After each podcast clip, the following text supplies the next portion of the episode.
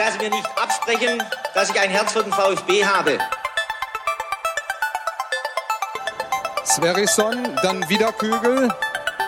Gewinnt sein Dribbling gegen Burns und Guido Buchwald und der Ball ist im Tor. Nach 86 Minuten führt der VfB Stuttgart in Leverkusen mit 2 zu 1. Nach 1950, 52 und 84 gewinnt der VfB Stuttgart zum vierten Mal die Meisterschale.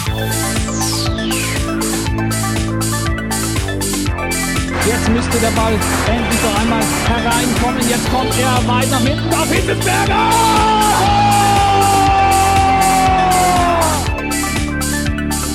Mario Gomez, spitze Winkel, noch einmal nach innen, Pizza hat den Ball und es gibt noch einmal Abstoß vom Tor. Und jetzt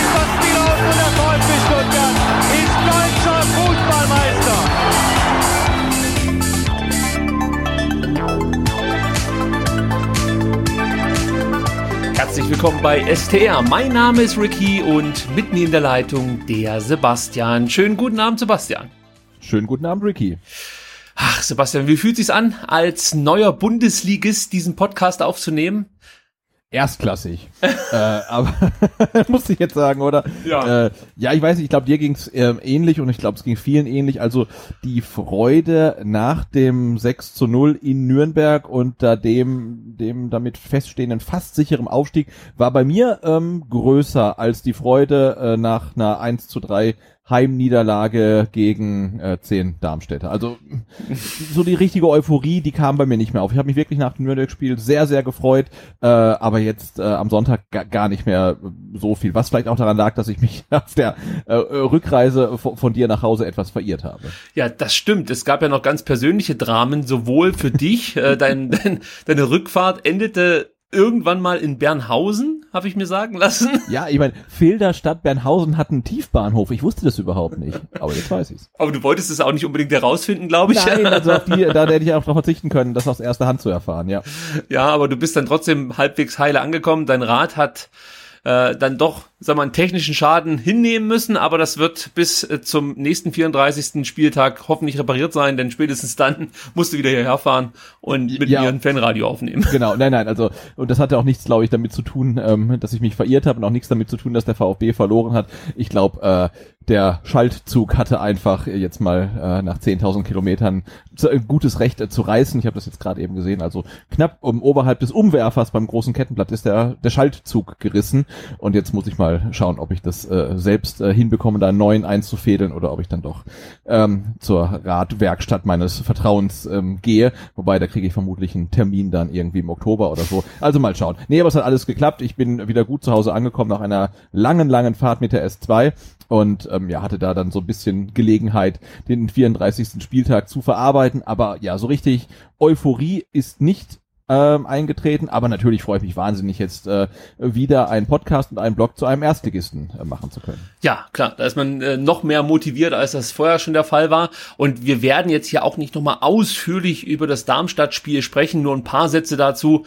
Äh, zum einen muss man natürlich sagen, für alle, die das Fanradio gehört haben, die werden sich vielleicht gewundert haben, warum äh, insbesondere ich so negativ drauf war. Der VfB ist doch aufgestiegen und da meckert er die ganze Zeit nur rum. Und ich muss natürlich im Nachhinein zugeben, ja, äh, vielleicht habe ich da einiges zu schwarz gesehen, aber genau das ist ja auch das, was das Fanradio vielleicht für den einen oder anderen ausmacht. Ich sag gleich dazu, für mich nicht so sehr. Das ist nämlich für mich auch eigentlich schon das Hauptproblem am Fanradio, dass man einfach nur emotional auf das reagiert, was da in diesem Moment passiert die Dinge nicht so reflektieren kann, wie das natürlich ja, bei einem Podcast normalerweise der Fall ist.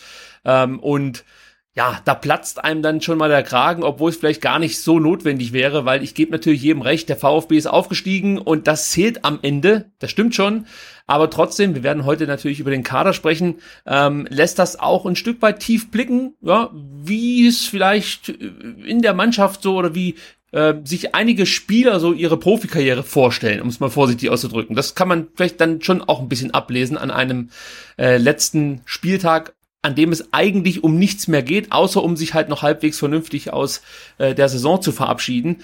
Ähm, aber wie gesagt, da sprechen wir nachher noch drüber. Ähm, Pellegrino Materazzo sagte auch, äh, ob dreckig oder schön, ist ihm egal, Hauptsache aufgestiegen. Und ähm, aktuell sei man auch noch in der Zelebrierphase Also auch da wieder Props an den Paten. Also finde ich schön, dieses Wort. Ja. Man ist aktuell noch in der Zelebrierphase und in den kommenden Wochen wird man dann äh, überleiten in die Reflektierphase, die wir heute schon so ein bisschen ja ähm, losstoßen wollen, möchte ich fast schon sagen. Hast du noch irgendwas zum Darmstadt-Spiel äh, hinzuzufügen? Gibt es da noch was, was du im Nachhinein nochmal gerne erwähnt haben möchtest? Nee, äh, äh, erwähnt haben möchte ich eigentlich nichts, aber ähm, also ich habe mich wirklich äh, ja sehr geärgert über das Spiel und habe mich dann auch im Nachhinein in, in meiner persönlichen Reflektierphase gefragt, ob ich mich äh, zu sehr über dieses Spiel ähm, aufrege. Äh, aber ja, also mir hat das nicht gefallen. Natürlich, es ging darum, äh, Mario Gomez äh, noch ein Tor zu ermöglichen, hat geklappt und nachdem das geklappt hatte, war das Spiel für den VfB vorbei. Ja, und es ist das letzte Heimspiel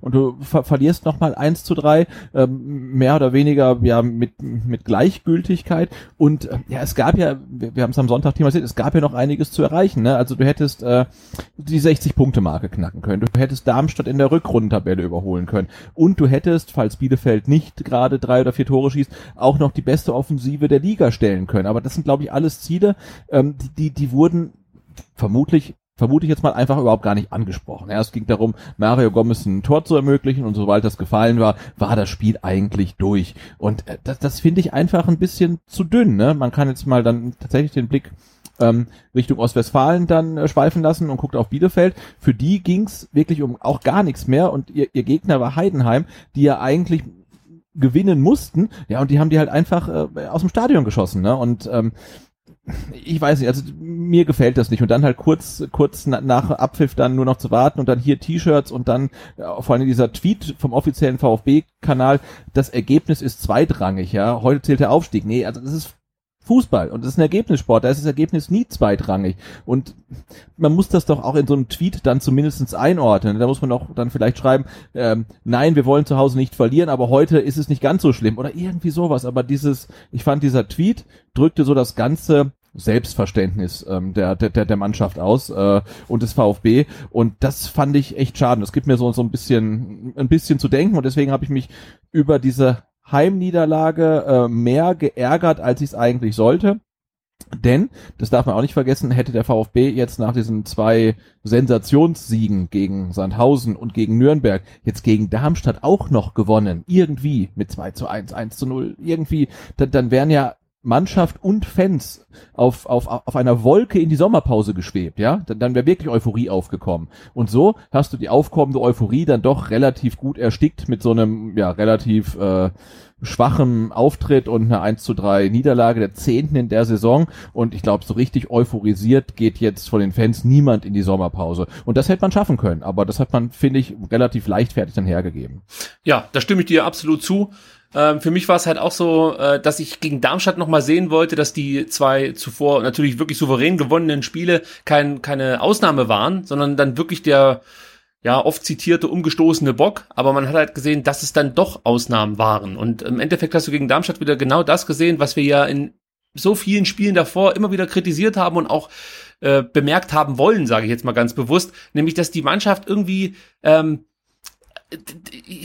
da fehlt irgendwie so diese Geilheit, einfach dann wirklich alles abreißen zu wollen. Und ich, ich komme dann gerne natürlich mit dem Beispiel der Bayern, musst du aber eigentlich gar nicht bringen, ja, sondern es sollte ja eigentlich in jeder Mannschaft so sein, ähm, dass, dass man als Team so viel wie möglich Punkte holen möchte. Ja, und wenn es von mir aus am letzten Spieltag ist und es eigentlich, eigentlich um nichts mehr geht, dann geht es doch trotzdem noch darum, so eine wirklich eher schwierige Saison noch halbwegs vernünftig zu Ende zu bringen. Und du hast halt wirklich ab der ersten Minute das Gefühl gehabt, dass man hier ein Ziel hat, nämlich Gomez sein Tor zu schenken. Das ist auch aller Ehren wert und auch okay.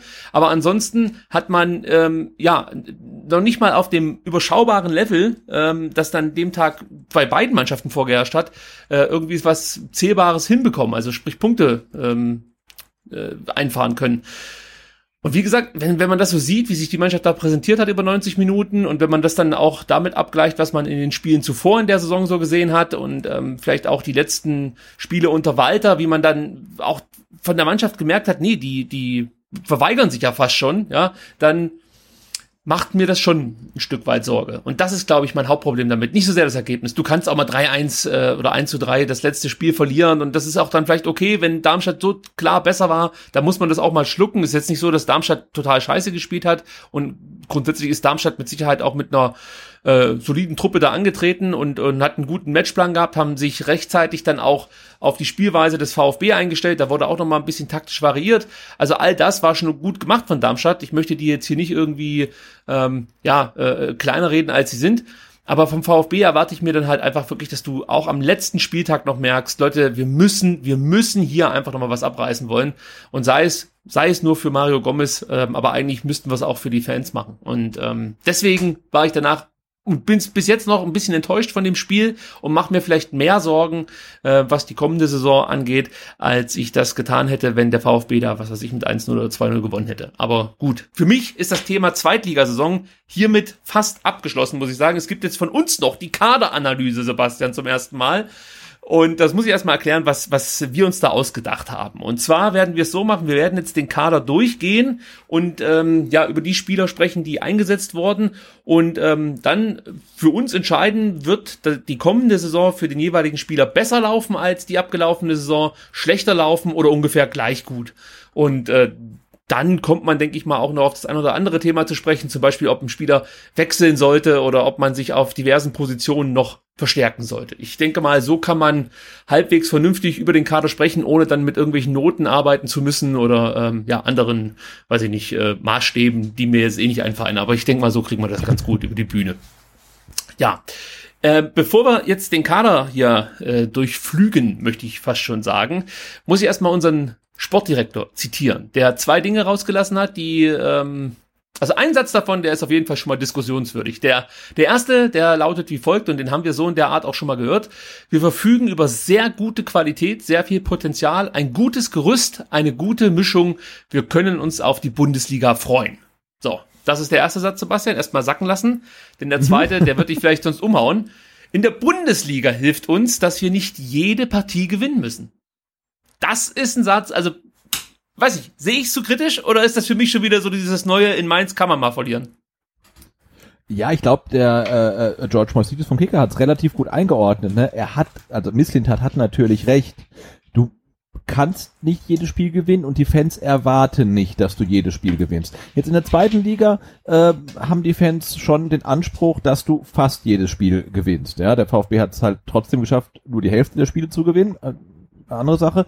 Ähm, aber, ne, du, ja, ich glaube halt, wir sind ja, wir sind ja irgendwie gebrannte Kinder, ja, und in, in, in Mainz muss man nicht gewinnen. Also dieser Niedriganspruch, dass man manche Spiele gar nicht gewinnen muss, wenn der schon vom Sportdirektor vor der Saison vorgegeben wird, das kann gefährlich sein. Das kann natürlich auch befreiend sein, ähm, aber wir wissen halt, dass es auch nach hinten losgehen kann. Und da sind wir dann tatsächlich, also auch gesagt, ne, der, der, äh, Sven Mislintat ist ein, ein, ein, wirklich ein Experte auf seinem Gebiet, aber die, die Stuttgart-Fans sind nun mal VfB-Experten und die wissen, dass solche Aussagen halt fürchterlich nach hinten losgehen können, weil die Mannschaft dann glaubt, sie muss halt nicht gewinnen. Und eigentlich solltest du ja mit, schon mit dem Anspruch auch in die Bundesliga gehen, jedes Spiel zu gewinnen. Und ähm, ja, also äh, eine schwierige Aussage so im VfB-Kontext. Die ist inhaltlich natürlich richtig. Ja, also das stimmt. Der VfB muss nicht jedes Spiel in der, zwei, in der ersten Liga gewinnen. Das stimmt schon.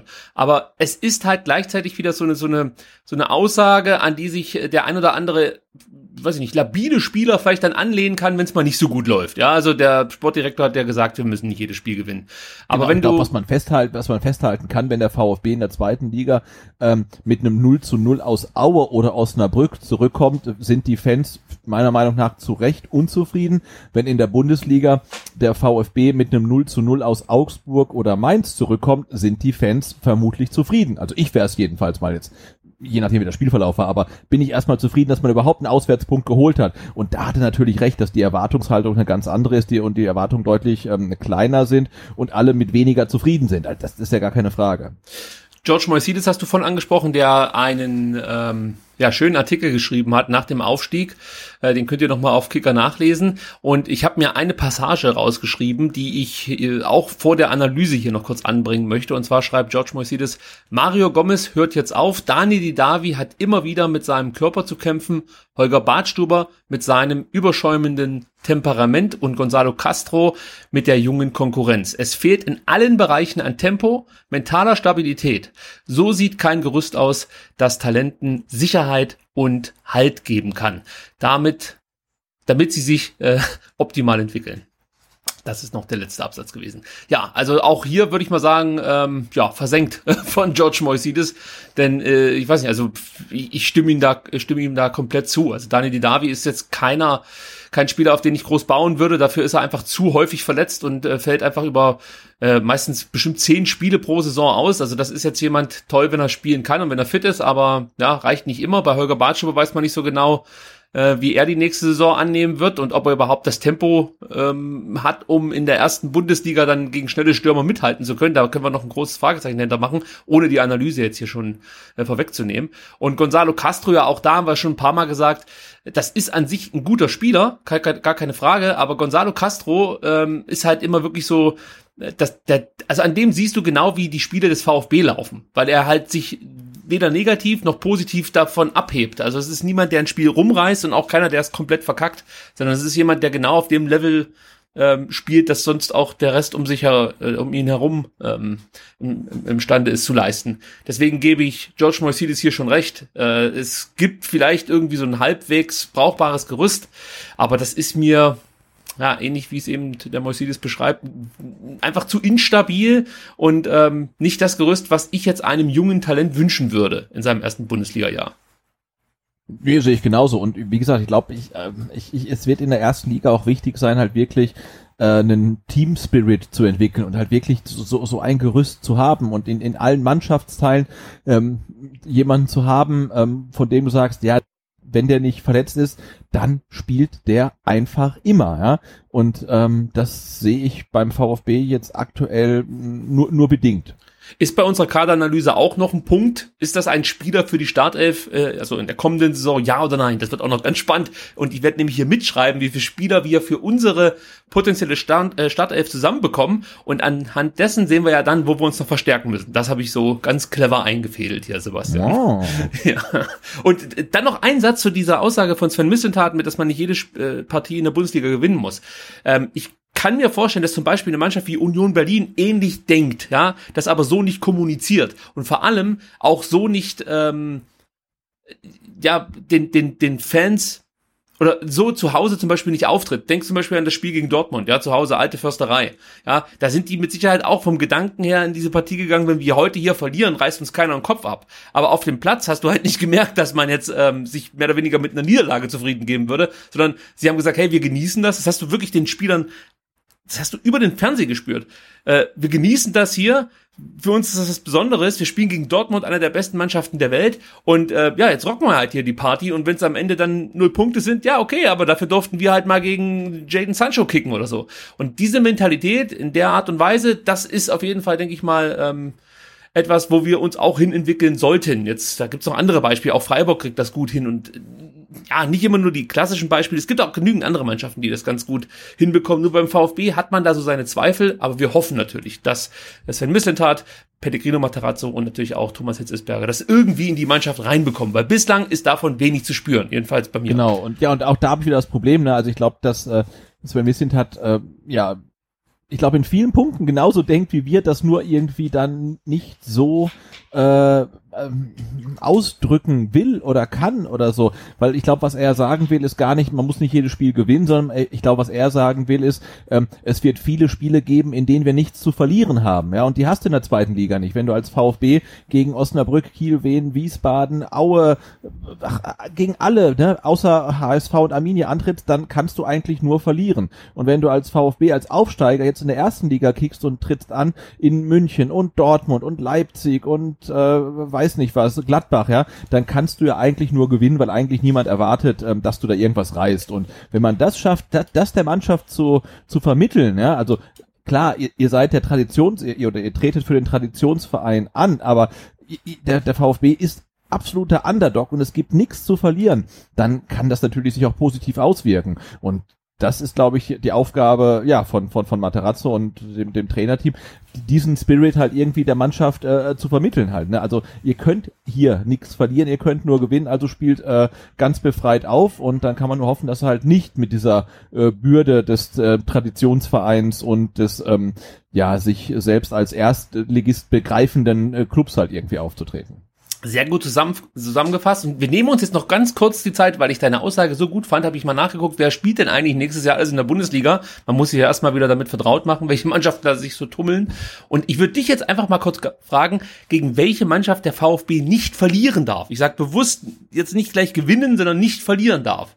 Und ich fange auch unten an, Sebastian, weil oben ist es relativ klar, dass äh, der VfB sich nicht mit Dortmund reden, und reden so. wir denn jetzt von Heimspielen? Ich würde mal sagen, so grundsätzlich. Also dadurch, dass die meisten Spiele ja wahrscheinlich noch oder die ersten Partien noch ohne Zuschauer stattfinden werden, ist ja der Ja, gut, da kann man Heimvorteil. es generell sagen, das stimmt schon. Weil Ja. sonst würde ich sagen, also auswärts äh, ja, muss der VfB eigentlich dann nur äh, in, weiß ich nicht, in, in, in Bielefeld und dann vielleicht in Bremen oder so punkten oder so. Also Dann fangen wir da gleich mal an. Bremen. Bremen ist für dich eine Partie, die darf man nicht verlieren. Vorausgesetzt, äh, Bremen bleibt in der Liga, Nein, klar. Also ich finde, jetzt- diesen, diesen, diesen ähm, eine Formulierung darf man nicht verlieren. Man darf jede Partie verlieren. Ne? Da musst du halt anderswo punkten. Aber ich finde, Bremen ist definitiv ein, ein Team, gegen das du punkten musst, sagen wir es mal so. okay. Und Augsburg würdest du wahrscheinlich auch dazu zählen. Äh, zu Hause gegen Augsburg ähm, muss man auch punkten. Und da haben wir ja sowieso eine grandiose Statistik vorzuweisen.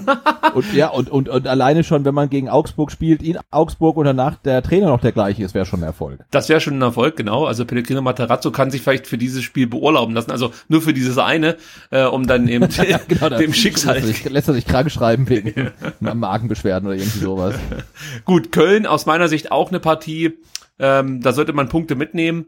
Ja. Äh, Mainz, wenn man Christian Gentner fragt, kennt man die Antwort, aber ich würde Aber er schon gesagt, sagen. in Mainz muss man nicht gewinnen. Ich glaube, ähm, in Stuttgart gegen Mainz hätte er auch gesagt, da muss man irgendwie ähm, einfach oder am besten dreifach punkten. Aber äh, auch auch Mainz ist für mich ein Spiel. Ähm, zu Hause musst du gegen Mainz was reißen. Äh, Bielefeld haben wir vergessen, aber da sind wir uns ja eigentlich einig, dass man gegen Bielefeld auch punkten muss. Ja. Jetzt wird es langsam interessant. Gegen Schalke. Wo siehst, die, siehst du Schalke so im Vergleich zum VfB? Sind die dadurch, dass man jetzt sich ja auch diese Gehaltsbremse aufgelegt hat und grundsätzlich irgendwie wieder in der größten Krise des Clubs steckt, also gefühlt auf, auf einem ähnlichen Niveau wie der VfB oder siehst du die noch deutlich vor Stuttgart? Ja, ich find's, ah, das finde ich ganz schwierig, ne? Schalke ist ja gerade, ähm, ich weiß nicht, so, so ein bisschen wie der HSV, nur eine Liga höher, aber bei denen geht ja auch gerade irgendwie alles den Bach runter. Äh, und die kann ich gar nicht einschätzen. Also wenn die jetzt in der nächsten Saison dann wirklich mal gegen den Abstieg kämpfen würden, würde es mich auch nicht verwundern. Also da, also ich finde, die kann man gerade gar nicht einschätzen. Ähm, aber ähm, aktuell würde ich sagen, ist der VfB klar auf dem Aufsteigen erst und Schalke halt definitiv auf dem Weg nach unten. Ich meine, die haben jetzt in der Rückrunde gar nicht gewonnen oder einmal gewonnen oder so. Das ist ja 16, 16 Niederlagen oder 16 sieglose Spiele in Folge, Ja. das ist schon äh, bemerkenswert. Und, und, und ja, genau, und jetzt kein Geld mehr. Ich meine, dann springt jetzt vielleicht das Land Nordrhein-Westfalen ein und gibt da eine Bürgschaft, aber auch die habe ich im Kicker gelesen, reicht ja eigentlich nicht ähm, wirklich, um halt da die größten Finanzprobleme zumindest mittelfristig zu lindern. Ähm, also ich glaube, die werden auch nächste Saison ähm, eine, eine, eine schwere Zeit haben und äh, ja, könnte jemand, könnte ein Team sein, das sich dann doch eher äh, am Ende der Tabelle wiederfindet. Union Berlin, also da kann ich schon mal vorwegnehmen, ich möchte beide Spiele gewinnen, aus Gründen. Ja, Gut. Gründen auf jeden Fall. Hertha, äh, ja, gehe ich von aus, dass die nochmal ordentlich investieren werden in den äh, neuen Kader dann und ähm, ja, sehe ich jetzt sehe ich jetzt nicht unbedingt als als Pflichtaufgabe für den VfB an. Nö, wenn, da- du- also zu Hause kann man da vielleicht n- mit einem Punkt vielleicht mal, mal rechnen. Vielleicht gibt es auch einen Heimsieg. Ich meine, zu Hause ja, ist ist schwer zu sagen, ja. einiges drin. Aber wenn du jetzt nach der Saison ähm, gegen, gegen die Hertha keinen Punkt geholt hast, dann ist es wahrscheinlich auch äh, kein, kein Drama. Und ich würde sagen, die restlichen Mannschaften, die können wir uns eigentlich schenken, weil äh, Bayern, Dortmund, Gladbach, Leipzig, Leverkusen, auch Hoffenheim, gut, da könnte man dann vielleicht sagen, dass aufgrund des Nachbarschaftsduells vielleicht so eine gewisse ähm, ja, Atmosphäre entsteht, dass man dann über sich hinaus wachsen kann, aber grundsätzlich, wenn du beide Kader vergleichst, ja, es ist Hoffenheim da uns deutlich die, die, enteilt. die, sind, die, sind, die Ja. sind weg. Also bei, bei den ganzen Mannschaften hast du dann vielleicht nochmal Freiburg, ein, ein ja. richtig gutes Spiel zu Hause, vielleicht auch auswärts, und dann kannst du da was mitnehmen. Aber klar, von der Qualität her ist gegen solche Teams eigentlich nichts zu holen. Also äh, das ist halt bitter genug, ne? dass ein Team wie Hoffenheim eigentlich jetzt für den VfB nicht mehr erreichbar ist. Ähm, aber so ist es halt. Aber klar, du wirst vermutlich gegen eins der Teams auch irgendwie punkten, weil du ein richtig gutes Spiel ähm, hinlegst und äh, dein Gegner halt eher einen schlechten Tag erwischt. Ähm, aber klar, eigentlich sind die, spielen die in einer anderen, nochmal in einer anderen Liga dann. Aber man sieht dann, wenn man das Ganze so ein bisschen durchspielt, man hat eigentlich nur sieben Mannschaften, gegen die man jetzt, sag ich mal, äh, möglichst nicht verlieren sollte, am besten gewinnen. Und dann ist es natürlich dann schon eine große Aufgabe für den VfB in der kommenden Saison auch äh, die Klasse zu halten, geschweige denn äh, eine ruhige Saison zu spielen man ja in der man nichts mit dem Abstieg zu tun hat. Also das wird, denke ich mal, wirklich eine Mammutaufgabe für Pellegrino Materazzo und seinen Nachfolger.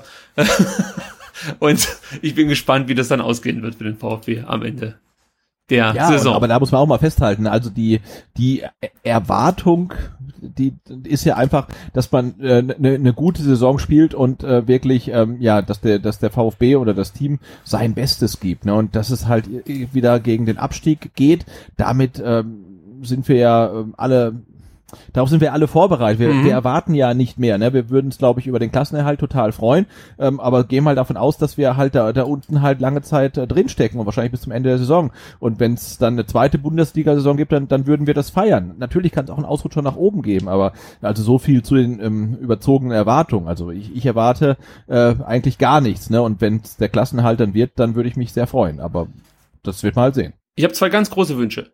Wunsch eins ist, dass wir mit dem Trainer über die Saison kommen. Also nicht nur aufgrund dessen, dass man unbedingt Kontinuität will, sondern weil es halt auch einfach passt. Das ist mein erster Wunsch. Und der zweite Wunsch ist, dass sich die jungen Spieler weiterentwickeln. Also dass du da auch was merkst, dass äh, der VfB in Sachen Jugendarbeit den nächsten Schritt macht. Natürlich, eigene Jugendarbeit ist nochmal ein gesondertes Thema, aber äh, die jungen Leute, die wir jetzt geholt haben in der vergangenen Saison und auch in der Winterpause, wenn die jetzt nochmal einen Schritt machen würden, das würde mich schon sehr zufriedenstellen. Und am Ende wäre natürlich der Klassenhalt dann schon auch noch wichtig, klar. Aber ich, ich gehe davon aus, wenn diese beiden Punkte zutreffen, dann hält der VfB auch die Klasse. Und ähm, ja, das ist jetzt meine Hoffnung, dass, dass Pellegrino Matarazzo das Ding hier irgendwie rocken kann und auf der anderen Seite die jungen Spieler dann äh, weitere Schritte machen. Ja, dann dann könnte es eine schöne Saison werden. Gut, Sebastian, jetzt gucken wir uns mal den Kader an und sagen ein paar Sätze zu den einzelnen Spielern. Es war jetzt dann doch eine lange Vorrede, aber gut. Ja. es ist heute ja mehr oder weniger die äh, Saison Rausschmiss-Ausgabe. Ja, wir genau, auslaufen. So sieht's aus. Fangen wir mal an mit äh, Fabian Bredlo, ähm, der vier Spiele für den VfB machen durfte ähm, und insgesamt eigentlich ein solider Rückhalt war. Ich würde jetzt erstmal gleich mal anfangen, ähm, dir die Frage zu stellen, wird denn die kommende Saison für Fabian Bredlo besser, schlechter oder ungefähr gleich laufen wie die abgelaufene Saison? Also ich sehe ihn wirklich klar als zweiten Keeper und äh, ja, wenn er äh, dann wieder vier Einsätze hat und wieder so hält, also ich würde sagen, das wird äh, für ihn ungefähr gleich und wenn er als zweiter Keeper in die Bundesliga-Saison geht, habe ich da jetzt auch keine großen Bauchschmerzen. Und dann auch wieder als Copa-Keeper. Genau, ja, genau, ja, ja. schöne Kupferkeeper. Ja, klar, gerne. Und ähm, gut, Jens Grahl und Sebastian Hornung. Wobei Sebastian Hornung könnte man vielleicht nochmal ganz kurz mit ansprechen, weil er ja natürlich jemand ist, der äh, mit der U21 dann Regionalliga spielen wird und ja auch fester Bestandteil des, des Profikaders, zumindest bei den Vorbereitungstrainingslagern äh, war. Ähm, wie siehst du da seine Chancen? Also könntest du dir vorstellen, dass der zumindest Jens Grahl überholt oder ist das Thema für dich komplett durch mit Sebastian Hornung. Ja, ich weiß es nicht. Also ich weiß auch gar nicht, wie lange hat denn Jens Kral noch Vertrag? Der hat erst verlängert. Also naja, da gab es noch die große ne? Kral-Party. Also der, der, wird als dritter Keeper dann auf jeden Fall äh, mit hochgehen und das ist natürlich äh, für Sebastian Hornung sind dann nicht so ganz so gute Aussichten. Ja, noch zwei Jahre Vertrag. Könnte ich mir als, als, dritten, als dritten Keeper auch gut vorstellen, gar keine Frage. Ja, also Jens Kral hat noch zwei Jahre Vertrag, also den haben wir noch, ja, in der Backe. Aber der ist ja auch jetzt immer nicht das größte Übel. Äh, der Ultra auf der Bank hat man oft gelesen in der, in der abgelaufenen Saison. Gut, Gregor Kobel. Natürlich ganz interessantes Thema. Ähm, ja. Wie schätzt du das ein? Also zum einen wird er beim VfB bleiben. Was denkst du so? Was sagt dein Bauchgefühl? Und äh, die Frage, die ich dann anschließen möchte, wird die Saison für ihn besser, schlechter oder ungefähr gleich laufen? Äh, ja, also Gregor Kobel war ja eine von äh, den Personalien, die in den letzten Tagen, letzten 48 Stunden irgendwie relativ heiß diskutiert wurde. Ne? Also ähm, ob, ob er denn wirklich so gut ist, wie man denkt, oder ob er nicht gut ist. Also ähm, ich würde sagen, äh, wenn sich Gregor Kobel dazu entscheidet, beim VfB Stuttgart zu bleiben, dann würde ich ihn liebend gerne hier behalten, weil ich finde, er hat äh, ja eine ne richtig, richtig gute Saison gespielt. Mit Ausnahme vom 34. Spieltag, weil von den äh, drei Toren, die der VfB kassiert hat, würde ich sagen, gehen anderthalb äh, auf seine Kappe. Also, aber das war für mich auch ähm, seine schlechteste Saisonleistung. Ansonsten, er hat 31 Spiele gemacht, also ähm, ich finde, er steht da hinten super solide drin, ähm, strahlt Ruhe aus, strahlt Sicherheit aus und er ist halt 22, ne? Das ist ja für einen Torwart eigentlich nix. Also der hat ja wirklich auch noch ähm, Zeit, noch besser zu werden.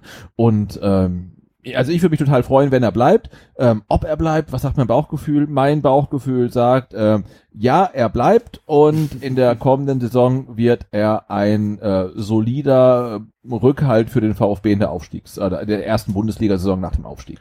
Also ich gehe auf jeden Fall davon aus, dass Gregor Kobels kommende Saison besser laufen wird als die abgelaufene. Ähm, ich würde mich bei auch, welchem Verein? Ja, das kann ich nicht einschätzen. Muss ich ganz ehrlich sagen, ich, kann, ich habe überhaupt kein Feeling. Also äh, es, für mich sieht's halt so aus, als ob Gregor Kobel oder von mir aus seine Berater äh, schon Größeres im Kopf haben. Also ich, vielleicht sagen sie auch, komm, bleib noch ein Jahr in Stuttgart und geh dann, ja, aber es wird auf jeden Fall irgendwie so ein Deal geben, dass sollte er bleiben, ähm, man eine Ausstiegsklausel vereinbart oder ja auch äh, irgendwelche anderen äh, Optionen im, im, im Vertrag verankert, dass er halt die Möglichkeit hätte, äh, nach einer vielleicht nicht ganz so berauschenden Saison oder einem möglichen Abstieg nochmal das Weite zu suchen. Aber prinzipiell. Aber jetzt wir mal kurz auf die, auf die Sprünge. Ähm, wenn er jetzt beim VfB bleiben würde, also er ist aktuell ja quasi ähm, Spieler der TSG Hoffenheim. Ja. Und ist er das auch über in der nächsten Saison? Also läuft sein Vertrag noch? Wird er ja, ja. verliehen oder würde er jetzt wechseln? Nein, er, sein Vertrag läuft noch ein Jahr äh, in Hoffenheim und er hat aber eine Klausel in seinem Vertrag verankert, die sagt, wenn Hoffenheim jetzt nicht ihm klar signalisiert, dass er die neue Nummer eins wird, dann darf er sich einen neuen Verein suchen. Der muss aber dann fünf Millionen Euro ähm, Ablöse an Hoffenheim abdrücken. Das ist so das komplizierte Vertragswerk bei Gregor Kobel. Das heißt, wenn Hoffenheim jetzt zum Beispiel sagen würde, pass auf, wir setzen auf dich, ja, du bist, du wirst unsere neue Nummer eins, vorausgesetzt die Leistungen stimmen, dann würde er theoretisch nicht vorher aussteigen können aus seinem Vertrag, sondern müsste nach Hoffenheim und sich dem Konkurrenzkampf mit Baumann stellen. Das ist das, was man zumindest in diversen Fachzeitschriften nachlesen konnte. Aber, der, aber, aber der, dieser ursprüngliche Vertrag, der läuft noch ein Jahr. Mit Hoffenheim. Also Hoffenheim könnte sagen, äh, äh du Gregor bleib doch noch beim VfB, wir machen noch ein Jahr mit dem Baumann und dann kommst du zu uns als ähm, Nummer eins. Ja, da, 2021. ja, da muss man natürlich jetzt wieder schauen, wie das genau läuft. Ähm, eigentlich wurde es mal verboten, dass Spieler ausgeliehen werden dürfen, wenn der Vertrag ausläuft. Es gab aber schon Ausnahmen. Also zum Beispiel Holger Badstuber durfte ähm, nach Schalke wechseln, obwohl sein Vertrag ausgelaufen ist.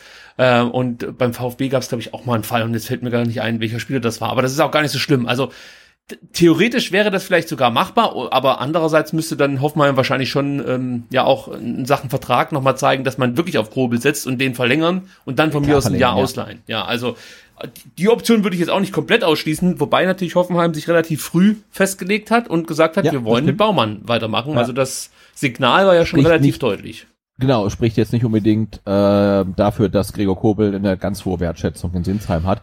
Ähm, ja, aber also ich würde mich total freuen, ähm, wenn, wenn er bleibt, weil also ich fand ihn jetzt mit Ausnahme ähm, des Spiels in Darmstadt kann ich mich in der abgelaufenen Saison an kaum einen klaren Fehler von ihm erinnern. Doch das, das eine Tor, ich weiß nicht mehr gegen wen es war, der noch, aber das war es dann halt wirklich. Ne? Und ähm, er ist da hinten so sicher und äh, ja, ich glaube, äh, wenn du mit Gregor Kobel in die Bundesliga-Saison gehst, dann hast du zumindestens hinten im Tor keine Baustelle, kein Problem, sondern dann soliden Keeper und das würde mich total freuen, wenn man ähm, ja da, da hinten relativ früh für ähm, Klarheit sorgen könnte. Ich sehe es auch so. Gregor Kobel ist die bestmögliche Lösung für den VfB mit Steigerungspotenzial. Jetzt liegt es halt daran, ob Gregor Kobel auch Bock hat auf den VfB. Und wenn er das hätte, dann ähm, kann ich auch die Frage, glaube ich, mir selbst beantworten, ob er ein Mann für die Startelf wäre. Den würde ich jetzt einfach mal so in unsere kommende ähm, Startelf schreiben. Gregor Kobel im Tor. Ja.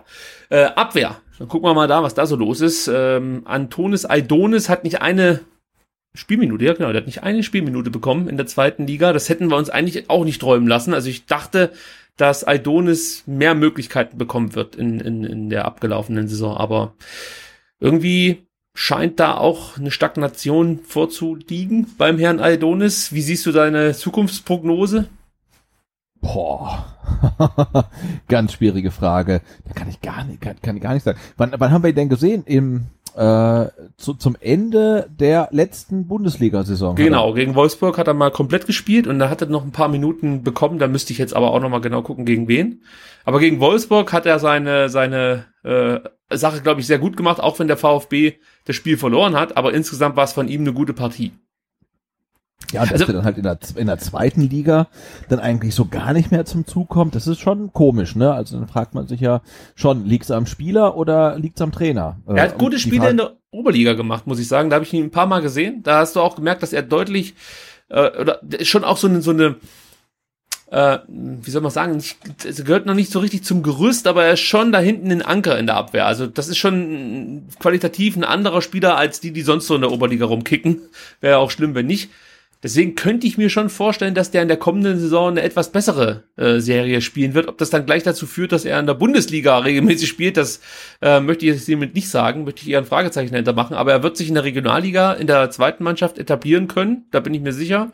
Und hier und da vielleicht mal einen Bankplatz bekommen. Also bei Aidonis sehe ich Potenzial auf eine bessere Saison. Ja. Ja, ich meine, gut, viel schlechter kann es ja nicht werden mit, mit null, null Einsatzminuten. Also, nee, wäre ja wünschenswert, wenn irgendjemand äh, ja vom eigenen Nachwuchs wieder ein bisschen näher an, ans Profiteam ranrückt und dann vielleicht auch mal ein paar Minuten spielen kann und so weiter. Ähm, ja, würde mich sehr freuen, aber ich muss gestehen, ich kann das ähm, komplett nicht ähm, einschätzen. Ist gar kein Problem. Also gerade die Spieler aus dem Jugendbereich, äh, die hat man jetzt auch so ein Stück weit aus den Augen verloren, dadurch, dass die Corona-Pause dazwischen liegt und wenn man sich überlegt, dass da äh, diverse Spieler jetzt seit einem halben Jahr nicht mehr kicken können oder fast seit einem halben Jahr, ist es auch echt schwer einzuschätzen, wie es mit denen in der kommenden Saison weitergeht. Gleiches gilt vielleicht auch für Maxima Vuca, der leider Gottes ja mit seiner schweren Achillessehnenverletzung eh eine Weile ausfallen wird. Ähm, aber auch hier würde ich mich weit aus dem Fenster lehnen. Viel schlechter als die abgelaufene Saison wird die kommende nicht laufen. Also. Naja, das war ja für, für ihn echt eine komplette Seuchensaison. Ne? Also der Kicker sagt zwei Einsätze, Durchschnittsnote 5,25. Dazu noch der Platzverweis gleich im ersten Spiel. Ähm, also für ihn eine komplette Seuchensaison. Und äh, ja, also da, da wünscht man sich ja auch eher, dass er ein bisschen mehr Fortune hat und dann vielleicht mal zeigen kann, was er drauf hat, ähm, weil das konnten wir bisher noch so gar nicht sehen. Also ist er wirklich überhaupt jemand, der den VfB äh, weiterbringen kann? Ähm, ja, er, er braucht ein bisschen Glück, vielleicht, vielleicht kriegt er ein paar Minuten, aber ich denke, er wird auch eher so ähm, in den Tiefen des Kaders erstmal ähm, seinen, seinen Platz finden müssen. Ja, ist für mich ganz klar ein Mann für die zweite Mannschaft, der im besten Fall überhaupt ein paar Spiele machen kann dann in der nächsten Saison, weil mit der Verletzung, ja, müssen wir erstmal abwarten, wie er daraus äh, oder wie, wie er aus dieser Verletzung rauskommt.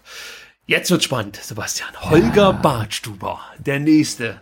Und da will ich gleich von dir wissen, besser, schlechter oder gleich schlecht? Nein, das war gemein. Also ich, ich, ich sehe hier ja die ähm, Kicker-Durchschnittsnoten und der ist nach Marc Oliver Kempf ähm, unser zweit, äh, ja, zweitbester Spieler in der Defensive, was die Noten angeht. Das mag sein.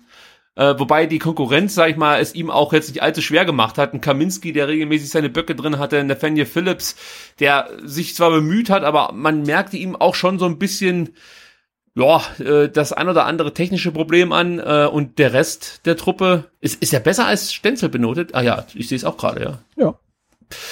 Aber grundsätzlich, Holger Bartschuber, ist das für dich jetzt ganz konkret, ist das für dich jemand, mit dem du, äh, wenn du jetzt der VfB wärst, für die kommende Saison planst? Oder sagst du, wenn Holger mir einen, einen Alternativvorschlag macht, dann bin ich offen? Hm. Also das ist also aus rein sportlicher Sicht würde ich sagen, ähm, ja, ich, ich gehe mit ihm in die neue Saison, aber ich sag ihm auch, ich weiß nicht, ob du einen Stammplatz hast, ne? Aber du bist, also ich hätte dich gerne in meinem Kader, ähm, aber ich weiß nicht, ob du halt immer von Anfang an spielst. Was da jetzt ähm, äh, zwischenmenschlich gelaufen ist äh, und äh, wie gut oder schlecht die Schwingungen sind, die ein Holger Bartstuber in der Kabine verbreitet, das kann ich nicht beurteilen. Also das ist, steht aber auf einem anderen Blatt. Aber jetzt rein sportlich muss man sagen, ähm, Holger Bartstuber war in der abgelaufenen Zweitligasaison ähm, ja in der Defensive wirklich äh, ein, ein stabiler Faktor. Er hat ja auch stabil gespielt, hat wenig Fehler gemacht und ja, hat dem VfB wirklich ähm, geholfen. Und insofern denke ich, das kann er auch äh, in der ersten Liga schaffen, trotz Tempodefizit. Ähm, äh, also ich würde gerne mit ihm auch in die neue Saison gehen. Mein Problem mit Holger Bartschober ist zum einen das altbekannte Thema Tempo, aber das macht er durch gutes Stellungsspiel hier und da auch wieder weg. Also das äh, ist, ist ein Thema, das das Problem hat er schon seine ganze Karriere über. Also von daher äh, erwischt es ihn jetzt nicht völlig unvorbereitet. Aber äh, die große Frage, die ich mir halt stelle, ist, äh, wie schädlich ist ein Holger Bartschuber für das Mannschaftsklima? Das kann ich natürlich jetzt von meinem Bürostuhl hier schlecht beurteilen, aber man hat irgendwie das Gefühl, dass wenn Holger Bartschuber auf dem Platz steht und es läuft nicht nach seiner äh, nach seinen Vorstellungen, dann hat er kein Problem damit, wirklich jeden damit reinzuziehen und auch gleichzeitig mit runterzuziehen. Also so kommt es mir als Zuschauer vor. Und ich weiß nicht, ob das so gut ist. Vor allem, wenn du wirklich ähm, mit auf junge Spieler setzt und ich gehe davon aus, dass Missland hat diesen Weg weitergehen wird. Und dann weiß ich nicht, ob hier nicht das Mannschaftsklima wichtiger ist als Erfahrung. Ich hätte jetzt folgenden Vorschlag zu machen, Sebastian. Sollte oh, es dem VfB gelingen, Waldemar Anton von Hannover 96 irgendwie ähm, loszueisen, dann würde ich, glaube ich, Holger Bartschuber sagen, Holger, ähm, wir holen den Waldemar und ähm, wenn du noch Bock hast, ein bisschen bei uns mitzutrainieren, ist es okay, aber viele Minuten wirst du nicht mehr bekommen. Äh, das wäre, glaube ich, mein Plan. Ich weiß nicht, wie groß die Chancen sind, Waldemar Anton zu verpflichten, aber ich kann schon mal sagen, es wäre eigentlich genau das Puzzlesteinchen, das dem VfB aktuell fehlt. Du hast einen äh, Innenverteidiger, der ähm, ein Rechtsfuß ist. Also da haben wir ja ein deutliches Defizit. Also wir haben ja mit Kaminski, Kempf und Bartschober lauter Linksfußler äh, Fußler, äh, und dann wäre natürlich so ein Waldemar Anton mit seinem rechten Fuß schon mal gut, gutes Aufbauspiel. An und für sich wirklich ein, ein solider defensiver Spieler, den man auch zur Not mal im, im defensiven Mittelfeld einsetzen könnte, aber da hat man ja auch noch andere Alternativen. Dann hast du noch mit Atakan Karasor jemand, dem würde ich jetzt auch zutrauen, in der Bundesliga, wir mal, jetzt nicht viel schlechter auszusehen als Holger Bartschuber. Ist jetzt auch einfach nur so eine, so eine, so eine kühne Prognose, möchte ich mal sagen. Aber im Großen und Ganzen würde ich behaupten, sollte der VfB einen Innenverteidiger finden, der ungefähr auf einem ähnlichen Niveau agiert wie Holger Bartstuber oder am besten besser, dann ist für Holger Bartstuber die Geschichte hier beim VfB äh, durch. Dafür ist er mir einfach ja, qualitativ nicht gut genug und auf der anderen Seite ein zu großes Problem für den Kader. Jedenfalls das, was ich so wahrnehme, wenn ich Fußballspiele schaue, das macht mich einfach ein bisschen nervös, muss ich in der an der Stelle leider zugeben. Wäre keiner für die Stadt äh, für mich. Ich weiß nicht, ob du den dann direkt da mal reinschreiben würdest. Nee, das nicht. Also, und tatsächlich scheint er mit seiner Attitüde auch niemand zu sein, der dann irgendwelche äh, jungen Talente zur Höchstleistung anstachelt, sondern eher dafür sorgt, dass die ähm, ihren Berufswunsch als Profifußballer nochmal überdenken. Also ich glaube, so einen könntest du wirklich dann vielleicht ähm, abseits des Platzes brauchen. Ne? Also ich, ich hätte gern beim VfB als Ordner. Nein, nicht als Ordner, aber jemand so, so, so, so, so Summer-mäßig, ja, der sich halt nach dem 1 zu 3 äh, gegen Darmstadt erstmal fünf Minuten über die Niederlage in Unterzahl aufregt und dann sagt, aber geil, dass wir aufgestiegen sind. Und beim VfB ist es halt anders, ja. Also die ziehen sich ihre, ihre hässlichen Aufstiegs-T-Shirts an und feiern und Ergebnis ist zweitrangig und niemand spricht mehr über das Ergebnis. Und ähm, ich, ich finde so, so, so eine gewisse Stinkstiefeligkeit, die bräucht's im Verein. Ob es die auf dem Rasen braucht, sei mal dahingestellt. Ähm, aber im Club bräuchte die dringend, weil ich glaube, da ist man nach wie vor mit zu wenig, zu schnell, zu zufrieden. Und ähm, ja, aber ich kann halt jetzt nicht äh, einschätzen, inwieweit äh, ein, ein Badstuber ähm, fürs Mannschaftsklima nicht zuträglich ist. Ähm, aber klar, wenn du halt jemanden kriegst, der halt äh, ähnlich gut ist und jünger, äh, klar, dann ähm, muss man sagen, dann ist da das Kapitel VfB dann vielleicht auch ähm, ja früher oder später beendet. Aber wir haben uns darauf geeinigt, für die Startelf ist er bei uns nicht äh, eingeplant. Nee, würde okay. ich auch so sehen. Marcin Kaminski, da bretter ich mal äh, vorweg und sag dir, wenn es ein gutes Angebot gibt, dann wäre ich fein damit, wenn Marcin Kaminski den VfB verlässt. Aber prinzipiell habe ich nichts gegen den Spieler und würde mich auch freuen, wenn er noch einen äh, oder noch ein Jahr oder zwei dranhängt hier in Stuttgart. Also ich finde, das ist eigentlich ein solider Spieler, der mit Sicherheit auch aufgrund seiner schweren Verletzung äh, Probleme hatte, jetzt hier in dieser Corona-Runde ähm, ja die Leistung zu zeigen, die er zum Beispiel äh, in Düsseldorf gezeigt hat oder äh, auch in, in, zeitweise in der zweiten Liga für den VfB. Ja, aber es ist jetzt keiner, den ich unbedingt halten würde. Ja, dadurch, dass Kempf halt jetzt so lange ausfällt, musst du ihn fast schon binden, aber es ist ja. für mich trotzdem nicht gleich die erste Wahl für die Startelf.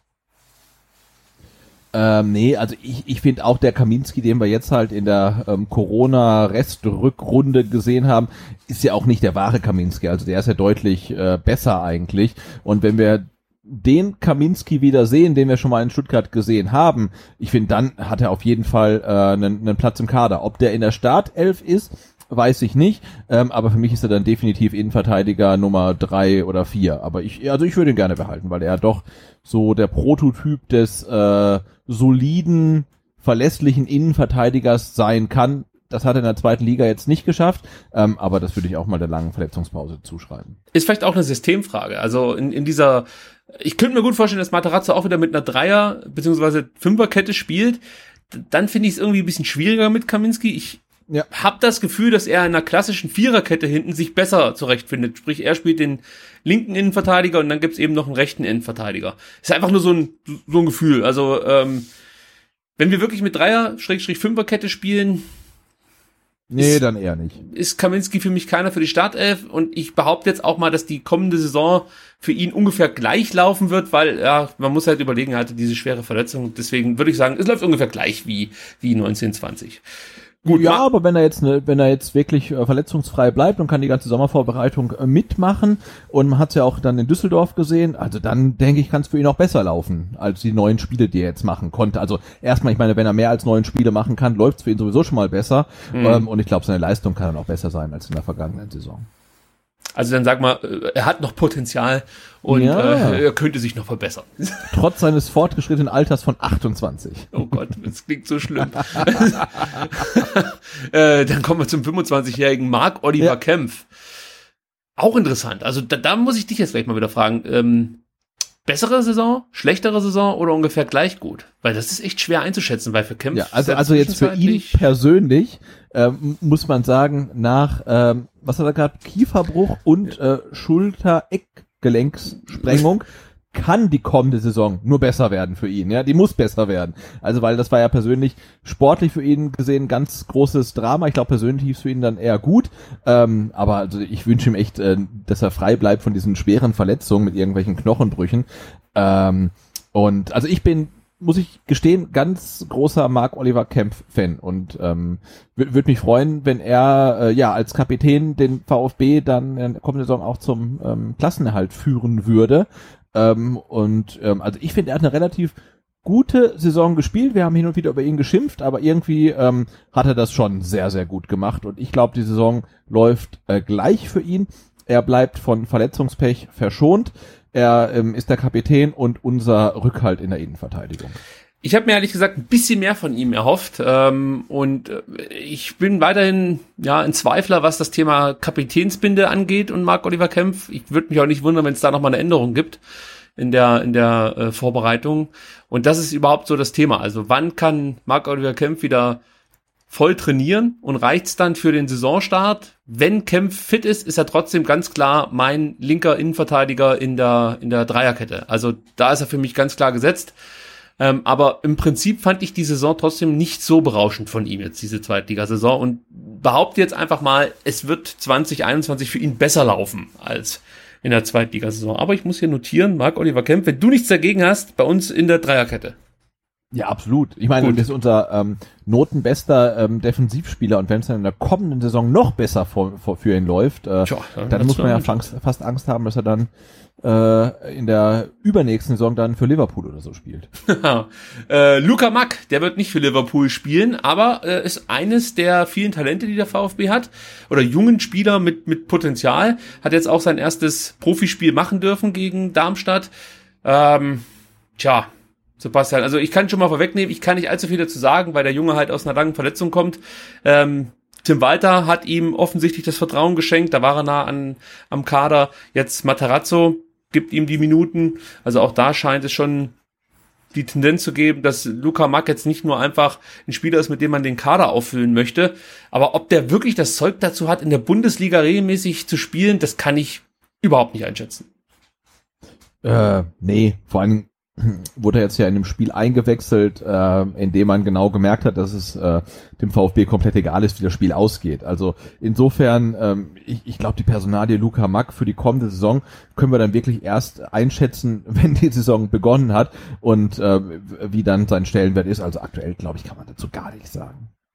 Ja, also da könnte es auch gut sein, dass er vielleicht in der zweiten Mannschaft dann ähm, ja, erstmal wieder fußfest und äh, dann über vielleicht ja, der, im Laufe der Saison dann immer mal wieder äh, auf der Bank sitzt oder so. Aber das ist auch ein Spieler sehr interessant, wie er sich jetzt weiterentwickeln wird. Ähm, Und vielleicht auch jemand, der uns überraschen könnte. Also Ja, klar. ich, ich sag mal, es läuft besser für ihn, weil er sich hoffentlich nicht wieder schwer verletzt und äh, zum wichtigen Bestandteil der U21 wird und da zusammen mit Aidonis das Top-Innenverteidiger-Pärchen bilden darf. so, Nathaniel Phillips. Da ist natürlich erstmal die Frage, würdest du den hier beim VfB versuchen zu halten? Also nochmal eine Laie oder ich denke mal, kaufen wird keine Option sein, aber würdest du ihn hier beim VfB unbedingt halten wollen? Und ist das für dich auch ein Spieler, der ja, Potenzial hätte für die Bundesliga?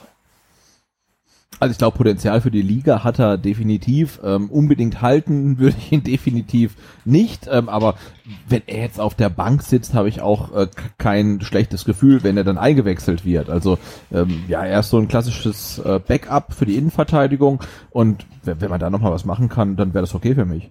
Ja, stimme ich dir zu.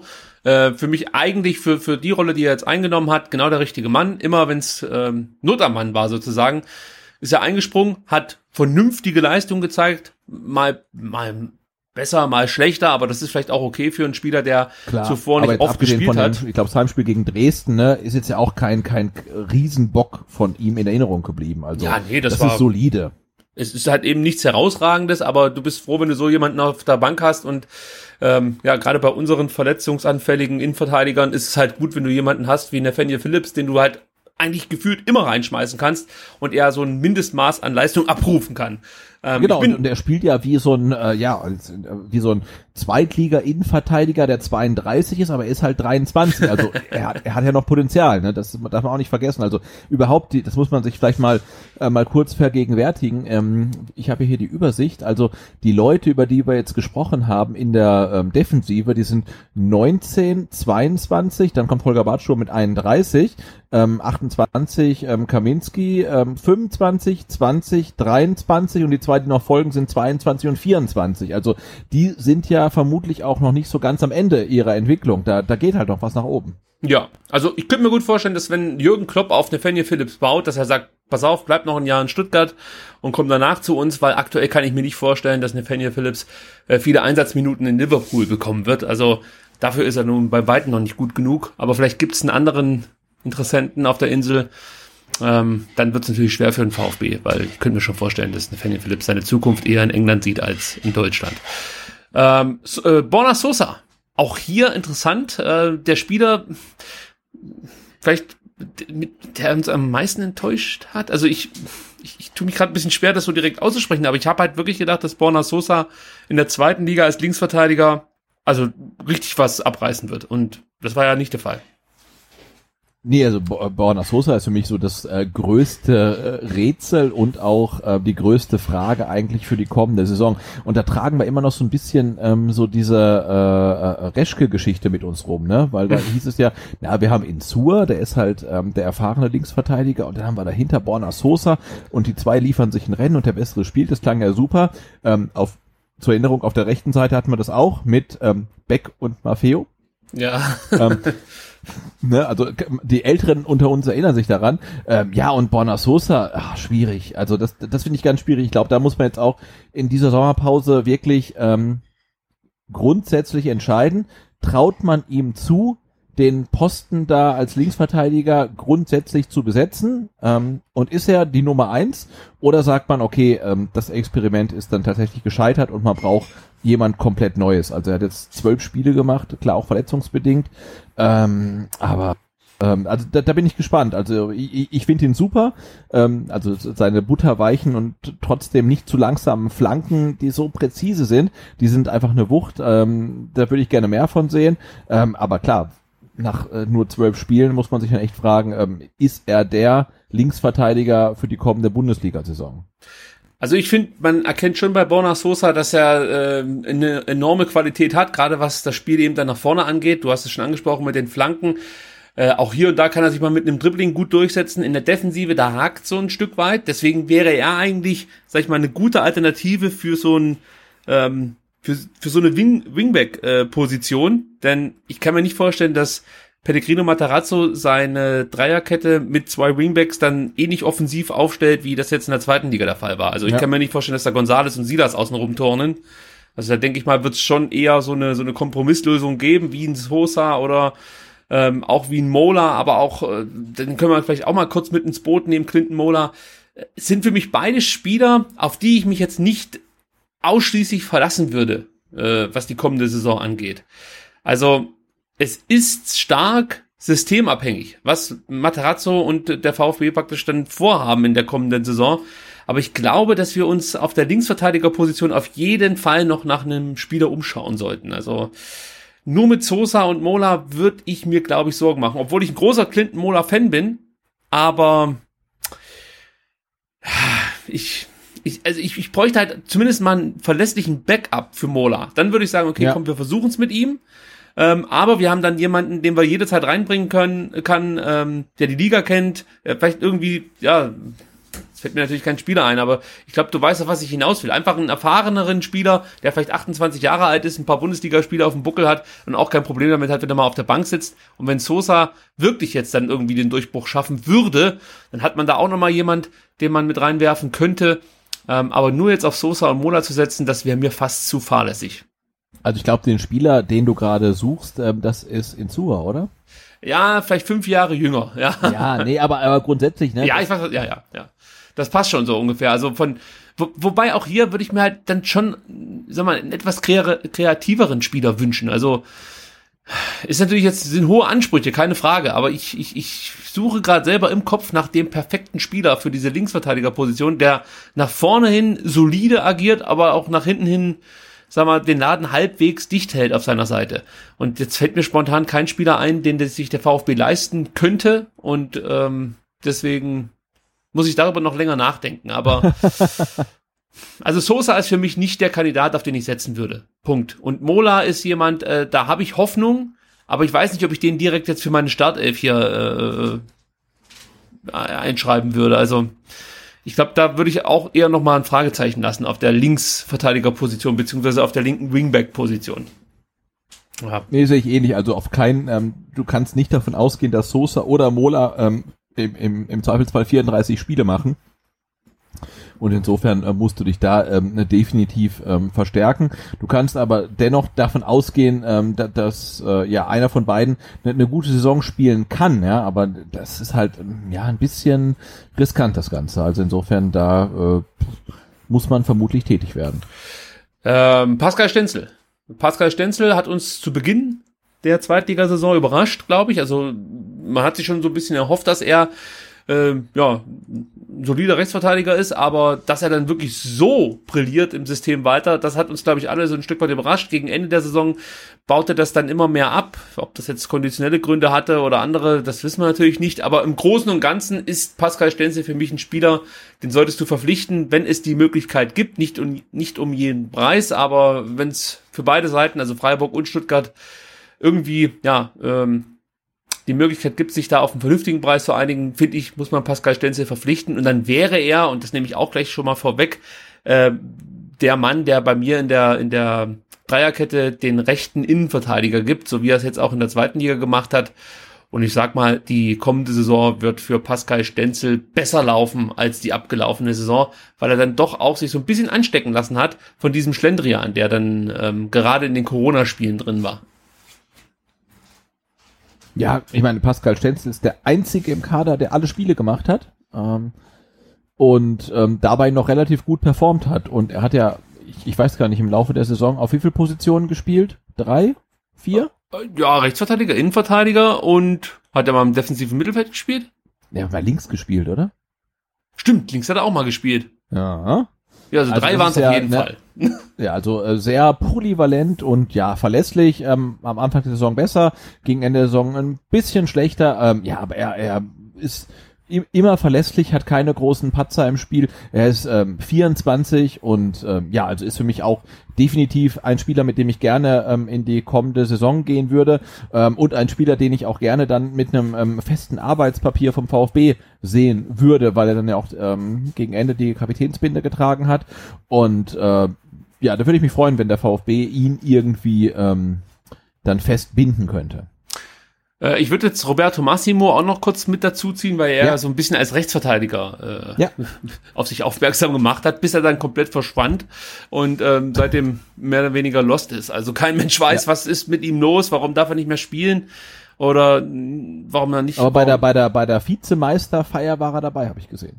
Das stimmt, da durfte er wieder mitmachen. Ja. aber trotzdem, also das ist ja auch so ein Kandidat, man spürt förmlich, dass er unheimlich viel Qualität hat, aber man merkt auch, dass er nicht so richtig weiß, wie er mit seinen Stärken umgehen soll und wirkt manchmal ein bisschen unbeholfen, hat viele, sag mal, vermeidbare Fehler drin und äh, natürlich dann, die, die Krönung war dann gegen Kiel, als er sich da diese zwei Ja, Dinger erlaubt hat, ja. Ähm, aber trotzdem, was, was, was denkst du über Massimo? Ist das ein Spieler, auf den man setzen kann? Also siehst du da, äh, also wenn wir wieder in diesen Kategorien denken, die Möglichkeit, dass er eine bessere Saison spielt als 20, als 1920? Na gut, schlechter werden kann's ja eigentlich nicht mehr. Ne? Er hatte, äh, lass mich kurz gucken, elf Partien, äh, Notenschnitt 4,67. Also, ähm, also ich glaube, Das wird Ähm, ihm aber nicht Roberto- gerecht. nein, aber das sind halt die Noten. Also ich glaube, Roberto Massimo wird die ähm, positive VfB-Überraschung in der kommenden Saison. Also die no der, der Notenschnitt ist für mich völlig bescheuert. Also sorry, muss ich mal ganz ehrlich sagen. Also der hat äh, dieses Scheißspiel gegen Kiel drin gehabt, ja, keine Frage. Aber äh, ansonsten fand ich eigentlich, hat er gerade vor der Corona-Pause echt gute Partien gezeigt und war für mich eigentlich so ein bisschen die Überraschung der Rückrunde, äh, bis eben dieser Break kam. Ähm, Ja. Also deswegen finde ich die Benotung. Ja, die Note ist nicht Ja. berechtigt, aber er, er hatte trotzdem keine glückliche Saison, sagen wir es mal so. Ja, bei Massimo hoffe ich einfach, dass es nicht daran liegt, dass er momentan außen vor ist, dass, dass irgendwas mit Matarazzo vorgefallen ist, weil das würde ja bedeuten, dass es nicht Ja. allzu viel besser, äh, äh, nicht viel besser werden würde. Was hältst du denn von der Idee, Massimo nochmal auszuleihen? Ah, 19? wohin? Ja, in die zweite Liga. Also ich, das wäre für Nochmal, mich halt, nochmal zweite Liga. auf jeden ja, Fall. nee, warum nicht? Er ist 19. Wird jetzt, wird jetzt dann äh, im Oktober, wird er, wird er 20. Ähm, ja, nochmal ein Jahr ausleihen, klar. An Also HSV Massimo- so. ich sehe, nee, das möchte man ihm wirklich ersparen. Massimo sehe ich halt wirklich noch nicht äh, so weit, dass er in der Bundesliga was rocken kann. Und ähm, ich glaube aber, dass er halt einfach spielen muss. Also das ist, Ja. ich weißt du, wo ich ihn wirklich mir gut vorstellen könnte bei so einem Drittliga-Aufsteiger. Also jetzt in der abgelaufenen Saison, das wäre ein super Spieler gewesen für Wien Wiesbaden oder so, weil er die Schnelligkeit schon hat. Ähm, aber auch defensiv vielleicht ein bisschen mehr gefordert wird, als das jetzt zum Beispiel bei VfB der Fall war. Und vielleicht kann er sich da dann auch steigern. Ich glaube, hauptsächlich braucht er einfach äh, Spielzeit und zwar auf einem höheren Niveau als Oberliga, so wie es dann beim VfB der Fall war. Dann, Deswegen, dann ja. leihen wir ihn doch dahin aus, wo ähm, VfB-Spieler immer gut performen. Ähm, Nürnberg ist quasi ein Drittliga-Aufsteiger, wenn sie Relegation schaffen. Ja? Ja, das ist gut. Das gefällt mir sogar die Idee. Könnte ich mitleben. Ja. Könnte ich mitleben. Gut, dann gucken wir mal ins Mittelfeld und da haben wir auch gleich wieder einen inter- interessanten Namen und zwar Gonzalo Castro. Sebastian, Gonzalo Castro, der erfahrenste Spieler beim VfB Stuttgart mit unendlich vielen Bundesligaspielen. Und ähm, tja, was machen wir denn mit dem? Also ich glaube, du brauchst einen Gonzalo Castro ähm, in der Bundesliga. Ich weiß nicht, ob du ihn in der Startelf brauchst, ähm, aber ich denke, jemand wie er, ähm, ähm, ja, ist, ist, ist wichtig und auch, ja, seine Statistiken für die abgelaufene Saison sprechen Bände, ne? Also 28 Einsätze, drei Tore, äh, Notenschnitt 3,38. Das, das war echt ordentlich. Klar, wir schimpfen viel über ihn, ähm, aber ich glaube, vor allem in der Bundesliga ähm, kann er einer relativ jungen Mannschaft dann doch ähm, sehr helfen. Also ich fand seine Leistung zuletzt jetzt echt gut, muss ich sagen. Also Ja. hat er mir echt gut gefallen und äh, habe ich auch endlich das gesehen, was ich mir von Gonzalo Castro, als er hier nach Stuttgart kam, ähm, so ein Stück weit erwartet habe. Ähm, ich tue mich deswegen ein bisschen schwer damit, weil Castro oft der Spieler ist oder war, in, zum Beispiel in der abgelaufenen Bundesliga-Saison, als wir abgestiegen sind, der dann hier und da auch das Tempo zu sehr verschleppt hat und, und, und nicht gedankenschnell genug war. Und wenn ich mir jetzt vorstelle, dass der VfB in der, in der kommenden Saison eher auf Umschaltspiel setzen muss und dann hast du jemand, der dann äh, vielleicht dann nicht den vertikalen Pass schnell weitersteckt, sondern dann doch nochmal abdreht. Ich, irgendwie habe ich ein bisschen Bauchschmerzen mit Gonzalo Castro. Obwohl all das, was du gesagt hast, da würde ich sofort zustimmen. Und ich, ich, ich glaube, wir können froh sein, wenn wir einen Gonzalo Castro in unseren Reihen haben, der ähnlich, in, ja, in unsere Reihen haben, der ähnlich gut performt wie jetzt in den letzten Spielen für den VfB Stuttgart, dann wird an ihm kein Weg vorbeiführen. Also für mich ist Gonzalo Castro derjenige, den du nach äh, 60 Minuten einwechselst, wenn du zu Hause 1-0 ähm, gegen Mainz führst. Ich würde sogar fast so weit gehen und sagen, also wir können ja nicht den kompletten Kader jetzt hier neu zusammenstellen. Deswegen wird, und ich glaube auch, dass, dass ähm, Missentat Castro als ein Teil des Gerüsts sieht. Deswegen würde ich fast so weit gehen und sagen, Castro ähm, ist bei mir in der Startelf. Aber nur aus ja, dem Grund, dass kann, du die viel bessere Spieler sein. Es kommt natürlich darauf an, welche Spieler du äh, dann um ihn rum platzierst. Ne? Aber ja, er hat definitiv auch ähm, Startelf-Potenzial für die Bundesliga. Ja, ob das jetzt besser, ob die kommende Saison besser für ihn laufen wird oder. Äh, also ich finde seine Zweitligasaison äh, lief relativ gut. Und Ja, ich glaube, er hat, er ja, vermutlich nie ja. einen, Epe, äh, ein, ein Tor geschossen ähm, äh, wie gegen den HSV. Also das glaube ich äh, wird äh, er- auch er mit seinen 30, 33 Jahren dann ähm, sagen müssen. Also das war schon ziemlich äh, einzigartig. Davon zerrt er noch jahrelang. Also, nee, also komm, Castro ist für mich in der Startelf. Wir können da nachher nochmal drüber sprechen, wo wir den genau einsetzen, aber eigentlich kannst du Gonzalo Castro ähm, hier nicht abschießen, weil es wird schwer, vergleichbaren Ersatz zu finden. Also da musst du schon wirklich entweder Glück haben, also natürlich, wenn du den, ähm, äh, wie heißt er, von Düsseldorf, jetzt komme ich nicht auf den Namen, Stöger. Stöger bekommst, dann wäre das vielleicht ein Konkurrent so ein Stück weit, ja, zu Castro. Die könnten aber auch beide zusammenspielen. Du könntest auch Castro äh, äh, diese, diese, sag ich mal, Zehnerrolle zubilligen. Das hat er ja auch gemacht beim VfB. Ist halt ein anderer Zehner, sage ich jetzt mal, als ein Dani Didavi. Aber ja, vielleicht Ah, das ist das. ja feiern irgendwie. Gonzalo Castro als Zehner in der Bundesliga mit einem ähm, Aktionskreis so wie ein Bierdeckel und er schlägt halt nur irgendwelche Pässe. Das wäre cool. Naja, er wäre dann wahrscheinlich eher so ein offensiver Achter. Als, Ja, ja. ja, aber das wäre für mich okay. Also du musst ja dich darauf einstellen, dass du dann eher kompakt im Mittelfeld stehst. Im Endeffekt musst du jetzt so spielen, wie die ganzen Gegner gegen uns in der zweiten Liga gespielt Genau, haben. Ja. Und dann wäre vielleicht so ein Castro schon der richtige Spieler. Äh, deswegen, wir packen ihn jetzt mal in unsere Elf und gucken dann, wo wir ihn platzieren werden. Ähm, Darko Schulinov. Ja, ähm, auch mit gutem Notenschnitt sehe ich hier gerade. Oh ja. Ja, 3,17 hat auch für mich immer dieses besondere äh, Feeling mit in die Partie gebracht oder so ein, so ein, ja, einfach so ein Unterschied ausgemacht, wenn er eingewechselt wurde, weil er halt wirklich so ein galliger Spieler ist.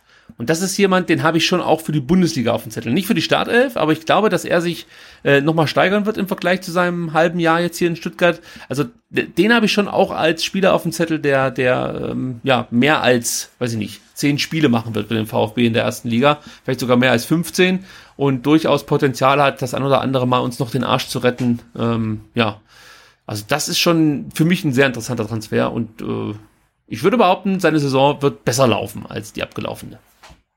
Ja, ich sehe ihn auch ähm, als eine der ersten Optionen, wenn es dann um offensive Wechsel geht. Also ich gehe mal nicht davon aus, dass er in der Bundesliga dann auch wieder irgendwie als Rechtsverteidiger ran muss, sondern dass er dann wirklich offensiv dann äh, ähm, ja zur, zur, zur, zum Einsatz kommt.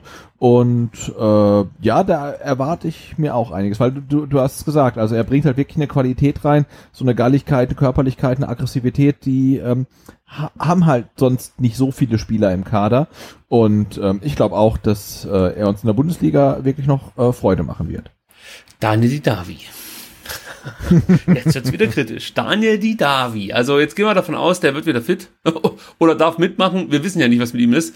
Ähm, aber wie siehst du es da? Also ist das für dich jemand, auf den du jetzt setzen würdest in der kommenden Saison? Oder sagst du auch ähnlich wie jetzt zum Beispiel ich vorhin bei Bartschuber, weißt du was? War schön. Ciao.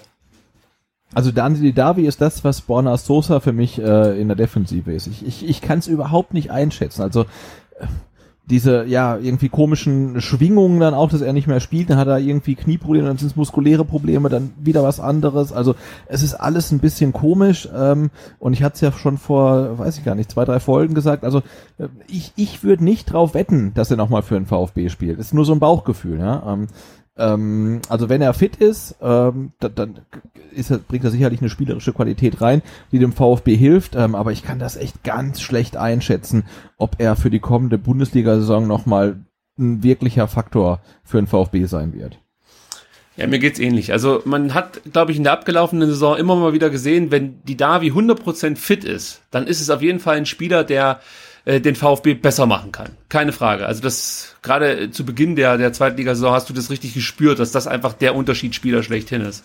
Aber wann ist er äh, 100% fit und, und vor allen Dingen, wie häufig ist es der Fall, dass er sich dann halt in der kommenden Saison wieder verletzen wird? All das sind so Dinge, die musst du mit berücksichtigen und äh, dann ist es halt schwer, auf einen Spieler zu setzen, der eigentlich dafür bekannt ist, regelmäßig längere Zeit auszufallen. Dazu kommt, dass Daniel Didavi nie einen Unterschied ausmacht, wenn der mal eingewechselt wird oder so. Das heißt, entweder spielt er von Anfang an oder ansonsten kannst du dir Daniel Didavi eigentlich schenken. Und das ist das Problem, was ich aktuell mit Daniel Didavi habe. Ähm, ist ein verletzungsanfälliger Spieler, der aber auch, sage ich mal, um seine volle Stärke ausleben zu können oder auf den Platz zu bringen, ähm, braucht er auch so ein Stück weit das System. Also das muss auf ihn so ein bisschen zu, zugeschnitten sein. Und das sind auch so viele Faktoren, die ich jetzt, da bin ich nicht so kompromissbereit. Weißt du, ich meine? Also, Ja, du musst dich zum einen auf den Spieler verlassen, dass er fit bleibt, zum anderen musst du dein Spiel auf ihn ausrichten, dann ist es kein Spieler, den du von der Bank bringen kannst, dann weißt du noch nicht mal, ob du äh, überhaupt mit so einem Spielertyp in der zweiten Liga bestehen kannst, äh, in der ersten Liga, sorry. Äh, boah, ich tue mich ganz schwer mit dieser Personalie. Ich will ihn auch nicht vom Hof jagen, sage ich auch so, wie es ist. Ähm, also vorausgesetzt ist nicht irgendwas vorgefallen mit Matarazzo. Wir haben ja darüber beim Fanradio schon gesprochen, dass es da so Gerüchte gibt. Boah, aber ich, ich glaube, es wäre keiner für die Startelf. Also wenn ich die Wahl hätte zwischen Castro und die Davi, jetzt aktuell, ähm, dann würde ich Castro nehmen. Und die Davi, Äh, ja, weil, weil so dieser klassische, klassische Zehner, den hast du jetzt, oder hättest du in der zweiten Liga gebraucht, um ja spielerisch ähm, Gegner zu beackern, die halt hinten drin stehen. Ähm, aber jetzt in der ersten Liga, wo du der Underdog bist und halt echt schnell umschalten musst und Konter fahren musst und so weiter, weiß ich nicht, ob er dich dann so viel weiterbringt. Also klar, natürlich ist Castro auch nicht äh, der, der schnellste, aber äh, ja, so, so, so einen klassischen Spielmacher, ich weiß nicht, ob man den dann unbedingt braucht. Ähm, also das ist, äh, wie gesagt, neben Borna Sosa äh, ist das für mich so die zweite Personalie, ähm, auf die ich total gespannt bin, wie es da weitergeht. Der nächste Mann, der ist, glaube ich, gesetzt und da werden wir gar nicht lange drüber sprechen müssen. Wataru Endo ist auf der 6 gesetzt, oder Sebastian? Da muss man nicht viel zu sagen. Äh, klar ist der gesetzt und ähm, ich bin aber dann auch gespannt, äh, ja, wie er sich dann in der, in der Bundesliga schlägt. Ne? Also vielleicht stellen wir ja auch fest, okay, der Endo ist ein total sympathischer, cooler Typ und der hat in der zweiten Liga total gerockt, ähm, aber für die erste Liga reicht es nicht. Also das, das wünsche ich ihm nicht, das glaube ich nicht, ähm, aber wir werden sehen, wie gut er wirklich ist. Aber klar, er ist gesetzt. Nach der, äh, nach, nach, nach dieser brillanten Zweitligasaison ähm, ist er ein absoluter Fixpunkt äh, im Mittelfeld. Äh, Das einzige Fragezeichen, was ich bei ihm mache, ist Tempo. Also da müssen wir mal gucken, wie es dann läuft, wenn es gegen schnelle Spieler geht. Und er hat auch hier und da mal Probleme, was die Ballverarbeitung angeht. Also gerade erster Ja. Kontakt, das hat ja fast jeder VfB-Spieler aktuell.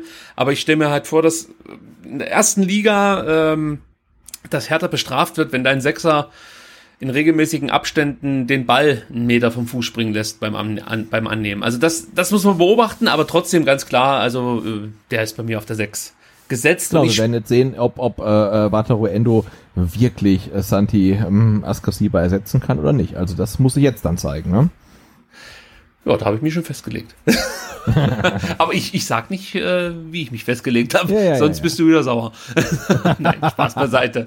Ähm, Philipp Förster ist der nächste Kandidat. Ist für mich, ich nehme es gleich mal weg, ich mach's ganz kurz, ist für mich kein Mann, auf den ich in der ersten Liga setzen würde. Ähm, hätte für mich jetzt auch nicht unbedingt einen Stadt, äh, Stadtelf-Platz irgendwie inne. Ähm, ist für mich einfach jemand, ganz ehrlich, wenn sie sagen würden, der wechselt äh, irgendwo hin in die zweite Liga, hätte ich kein Problem damit. Ist ja, für mich keine Verstärkung. Nee, und da muss man auch sagen, also wir kommen ja hinterher vielleicht noch dann äh, zu den Zitaten vom Misslintat, äh, dass die Spieler immer so arg kritisiert werden und so weiter, aber das ist ja einfach eine Feststellung. Äh, Philipp Förster hat in der zweiten Liga jetzt fast jedes Spiel gemacht und äh, wir haben uns immer gefragt, na, warum überhaupt? Ähm, nee, und ich, also ich sehe ihn auch nicht ähm, als, als Startelf-Kandidat für die Bundesliga. Also natürlich äh, muss man abwarten, vielleicht rockt er natürlich auch alles da in Grund und Boden, ähm, aber auch für mich, äh, ja, war er jetzt in der zweiten Liga kein Unterschiedsspieler und ich kann mir nicht vorstellen, ähm, dass er in der ersten Liga ein Startelf-Spieler ist. Schlechte Abschlüsse, nicht handlungsschnell.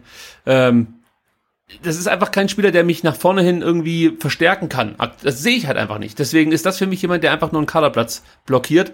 Äh, und, und tut mir leid, da muss ich einfach so offen und ehrlich sein. Also für mich ist das auch ein Transfer, den hätte man sich schon äh, im September damals sparen können. Hat man nicht. Jetzt hat man Philipp Förster im Kader und im Endeffekt weiß man nicht so richtig, was man mit ihm anfangen soll. Als Fan zumindest, als Trainer scheint man ja schon Verwendung zu finden. Aber ja, mit dem Spieler werde ich wahrscheinlich nie warm, weil mir seine Spielweise auch überhaupt nicht zusagt. Aber gut, muss ja dann der Misslintat entscheiden.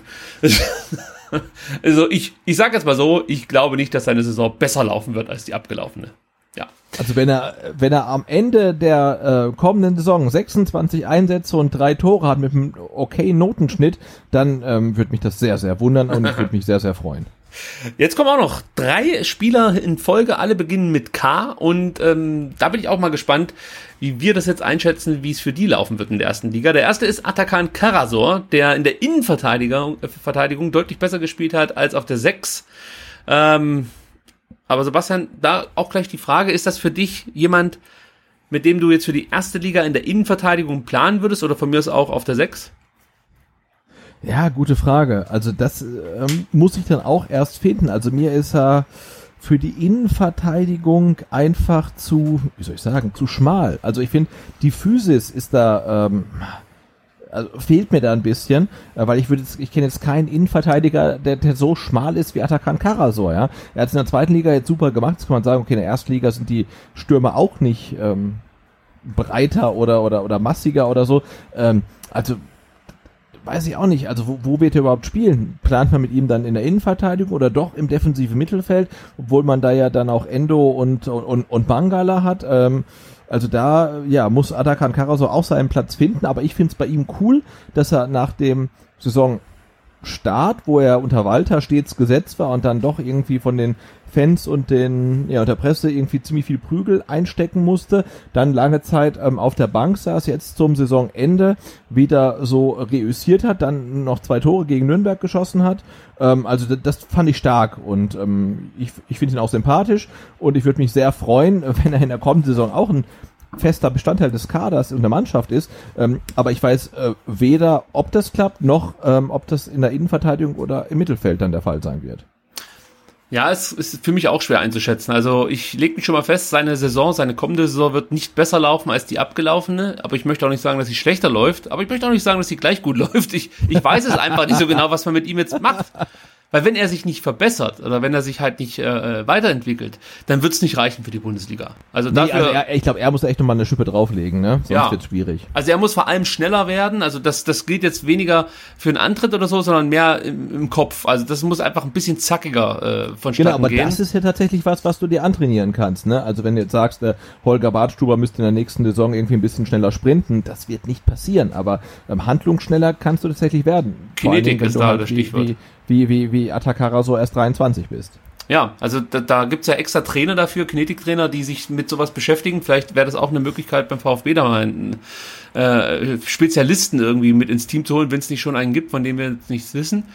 Das Ähm, ist dann aber, so ähm, Bälle, Bälle, Bälle äh, mit dem Fuß jonglieren und nebenher ein Gedicht aufsagen. Genau. Und die Telefonnummer von deiner Mutter wählen. Das ist, macht man alles gleichzeitig. Dann kannst du auch Bälle schneller verarbeiten und ähm, Handlungsschnelligkeit auf den Platz äh, bringen. Ja, also das Thema, wo setzt du ihn ein, ist halt auch nochmal so eins. Was mir aufgefallen ist, wenn, wenn er in der Innenverteidigung spielt, das macht er eigentlich wirklich gut, gar keine Frage. Das, das will ich nicht kritisieren. Aber das Thema Physis, das ist mir auch aufgefallen. Und ich stelle mir jetzt vor, wenn der unter Druck gesetzt wird von, von sagen wir so einem Haaland oder so. Äh, das Ja, ist natürlich jetzt die oder so. Königsdisziplin. meine, ja. Mu- die muss man nicht gewinnen, aber auch die Mannschaften, gegen die wir gewinnen möchten, haben ja ähnliche Mittelstürmer. ja, also da könnte ich mir vorstellen, dass er dann vielleicht ähm, Schwächen offenbart. Deswegen ganz klar, Karasor muss beim VfB bleiben, ganz klar. Und ich kann mir auch vorstellen, dass er einige Spiele von Beginn an machen wird. Ähm, aber er wäre für mich wahrscheinlich jetzt nicht die erste Wahl äh, für die Startelf. Ja. Siehst du es ähnlich? Dann können wir Äh, ja, nee, auf jeden Fall äh, äh, beim, beim VfB bleiben und dann einfach mal gucken, ne? Also hat er das Zeug, hat er das Zeug nicht, äh, ihn mal reinwerfen, dann mal gucken. Also, aber er ist, glaube ich, ein Spieler, an dem wir noch relativ viel Freude haben können. Ja. Und äh, ja, jetzt muss man einfach mal schauen, ähm, ob es für die Bundesliga reicht ähm, oder nicht. Aber wie gesagt, er ist 23, also äh, hat auch noch Potenzial nach oben, kann sich noch entwickeln ähm, und vielleicht überrascht er uns ja auch positiv. Also, ähm, nee, ich, ich freue mich drauf, ihn in der Bundesliga zu sehen. ist eigentlich ein Top-Klärungsspieler, sprich ein Spieler, der durch seine defensive Kopfballstärke viele Bälle hinten rausköpfen kann. Also eigentlich ist es für die Spielweise, die der VfB dann wahrscheinlich spielen wird, schon ein Spieler, den du gut gebrauchen könntest. Also ich würde mich auch nicht wundern, wenn der als zweite Sechs neben Endo aufläuft. Wir kommen nachher noch zu Mangala, das ähm, muss man dann auch nochmal abwarten. Aber Karasor ist ein Spieler, da lege ich mir jetzt fest, der wird seine Minuten bekommen in der Bundesliga, aber ob er jetzt wirklich das Gerüst bilden wird, da mache ich ein großes Fragezeichen dahinter. Oder zum Gerüst gehören wird, so muss man sagen. Ähm, Philipp Clement. Philipp Clement, auch sehr interessant, wie es mit ihm weitergehen wird. Ähm, ich lasse dir mal den Vortritt. Ist ähm, gemein. also ich befürchte, dass Philipp Clement in der Bundesliga für den VfB keine große Rolle spielen wird. Also von Beginn an sehe ich da auch aktuell wenig Chancen. Ähm, ist wahrscheinlich auch wieder so ein Spieler, der hier und da mal seine Minuten bekommt. Also gerade wenn wir wirklich weitermachen mit diesen äh, fünf Wechselmöglichkeiten, ähm, ja, müssen wir mal gucken, ob es dann auch in der kommenden Saison so weitergeführt wird. Äh, dann könnte ich mir schon vorstellen, dass er hier und da mal eingewechselt wird, äh, um vielleicht dann auch nochmal ja, ein Ergebnis für den VfB zu retten, wenn es irgendwie knapp ist. Aber ich glaube, Philipp Clement ist ein klassischer Zweitligaspieler, der auch bei einer klassischen Zweitligamannschaft spielen sollte. Und da. Ja, also. Also ich mochte seine Standards jetzt äh, zum Ende der Saison wirklich sehr, weil die wirklich gut waren. Ähm, aber ja, ansonsten ähm, war das jetzt ja auch nicht wirklich überragend. Und ähm, ja, wer weiß, ich, vielleicht geht er dann auch nach Paderborn zurück oder so. Das ich, wollte ich gerade sagen. Ahnung, aber ja. Ich würde es ihm wünschen. Also ganz, also jetzt ja, gar nicht, also, weil ich das böse meine, sondern ich glaube, dass er bei Paderborn jetzt auch in der kommenden Saison perfekt aufgehoben wäre. Ähm, und ich sehe halt für ihn jetzt beim VfB äh, nicht unbedingt diese große Zukunft in der ersten Bundesliga.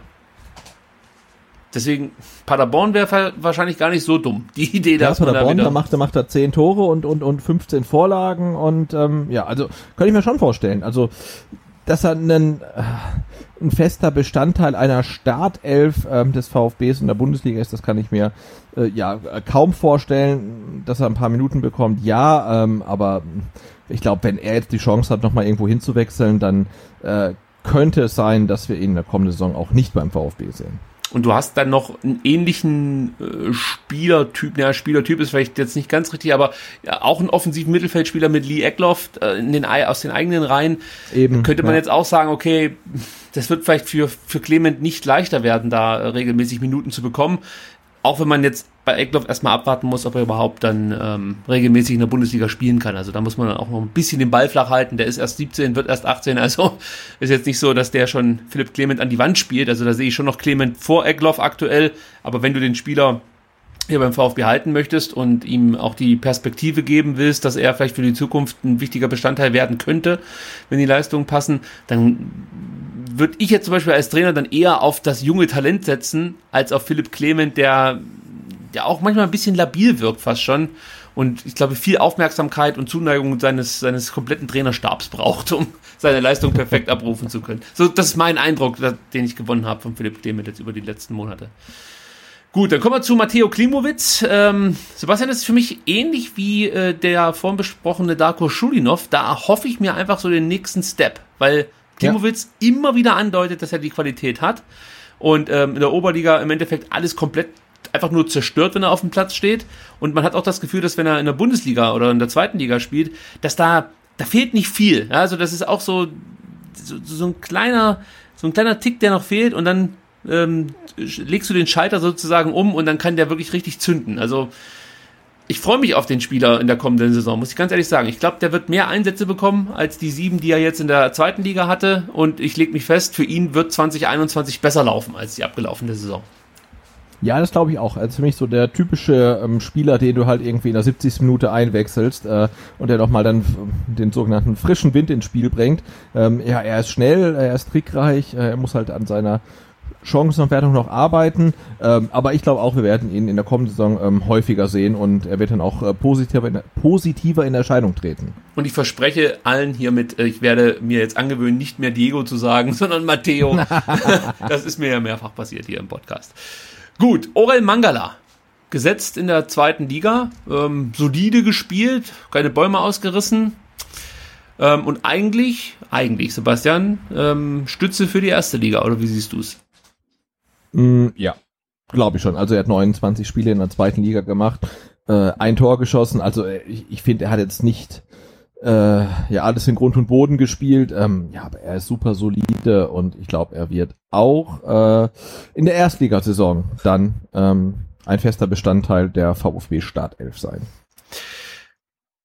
Ich sage, Jetzt werden bestimmt dann ganz viele wütend sein, aber ich würde Orel Mangala verkaufen, wenn es ein gutes Angebot gibt. Ja gut, Ich- anscheinend gibt's ja, gibt's ja mindestens äh, 15 Angebote aus der Türkei. Laut Berater.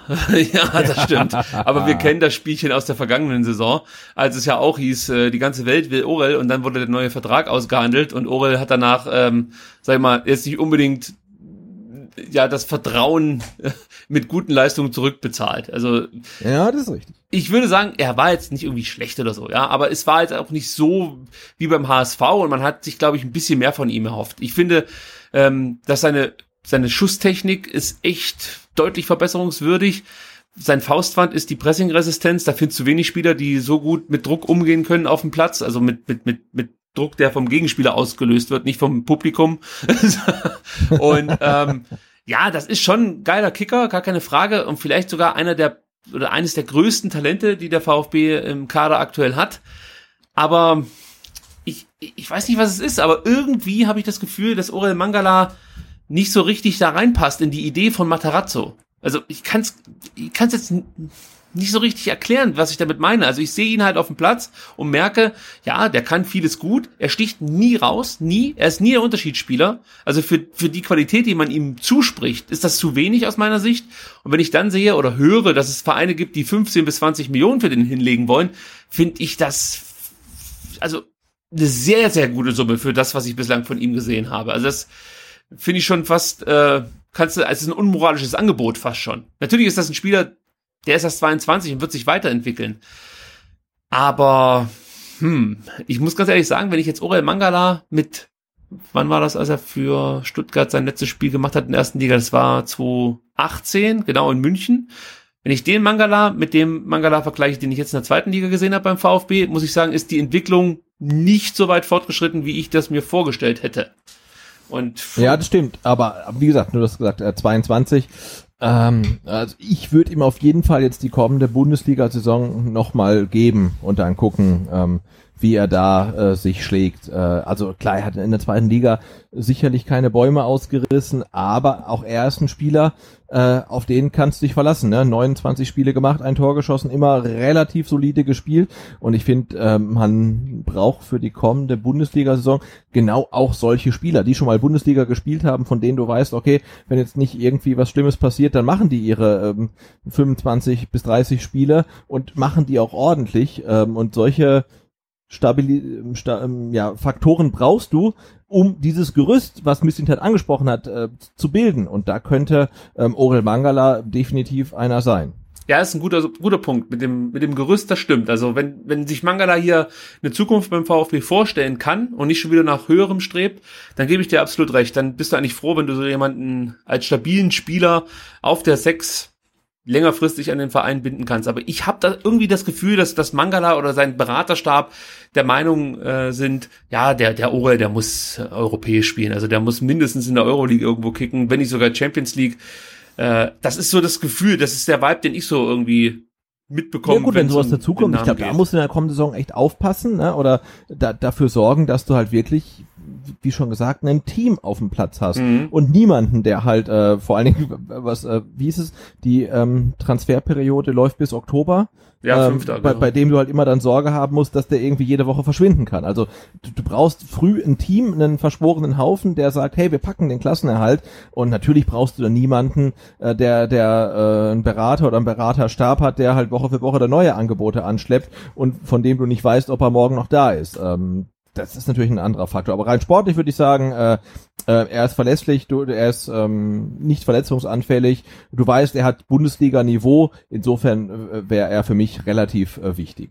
Also bei mir ist die Schmerzgrenze 17,5 Millionen. Wenn irgendein Verein kommt, der das auf den Tisch legt, dann kannst du ihn von mir aus gehen lassen. Ansonsten würde ich es auch davon abhängig machen, ob der VfB noch qualitativ vergleichbare Verstärkung findet. Zum Beispiel so ein, durch einen Stöger, haben wir ja vorhin schon angesprochen.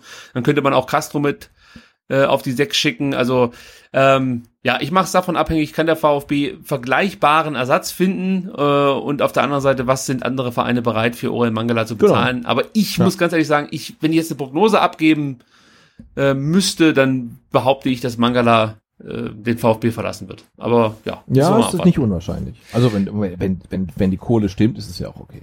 Ich schreibe ihn aber trotzdem mal jetzt bei uns in die Startelf, weil ja, ja wir ja, hoffen jetzt einfach mal, dass er zum Gerüst gehört.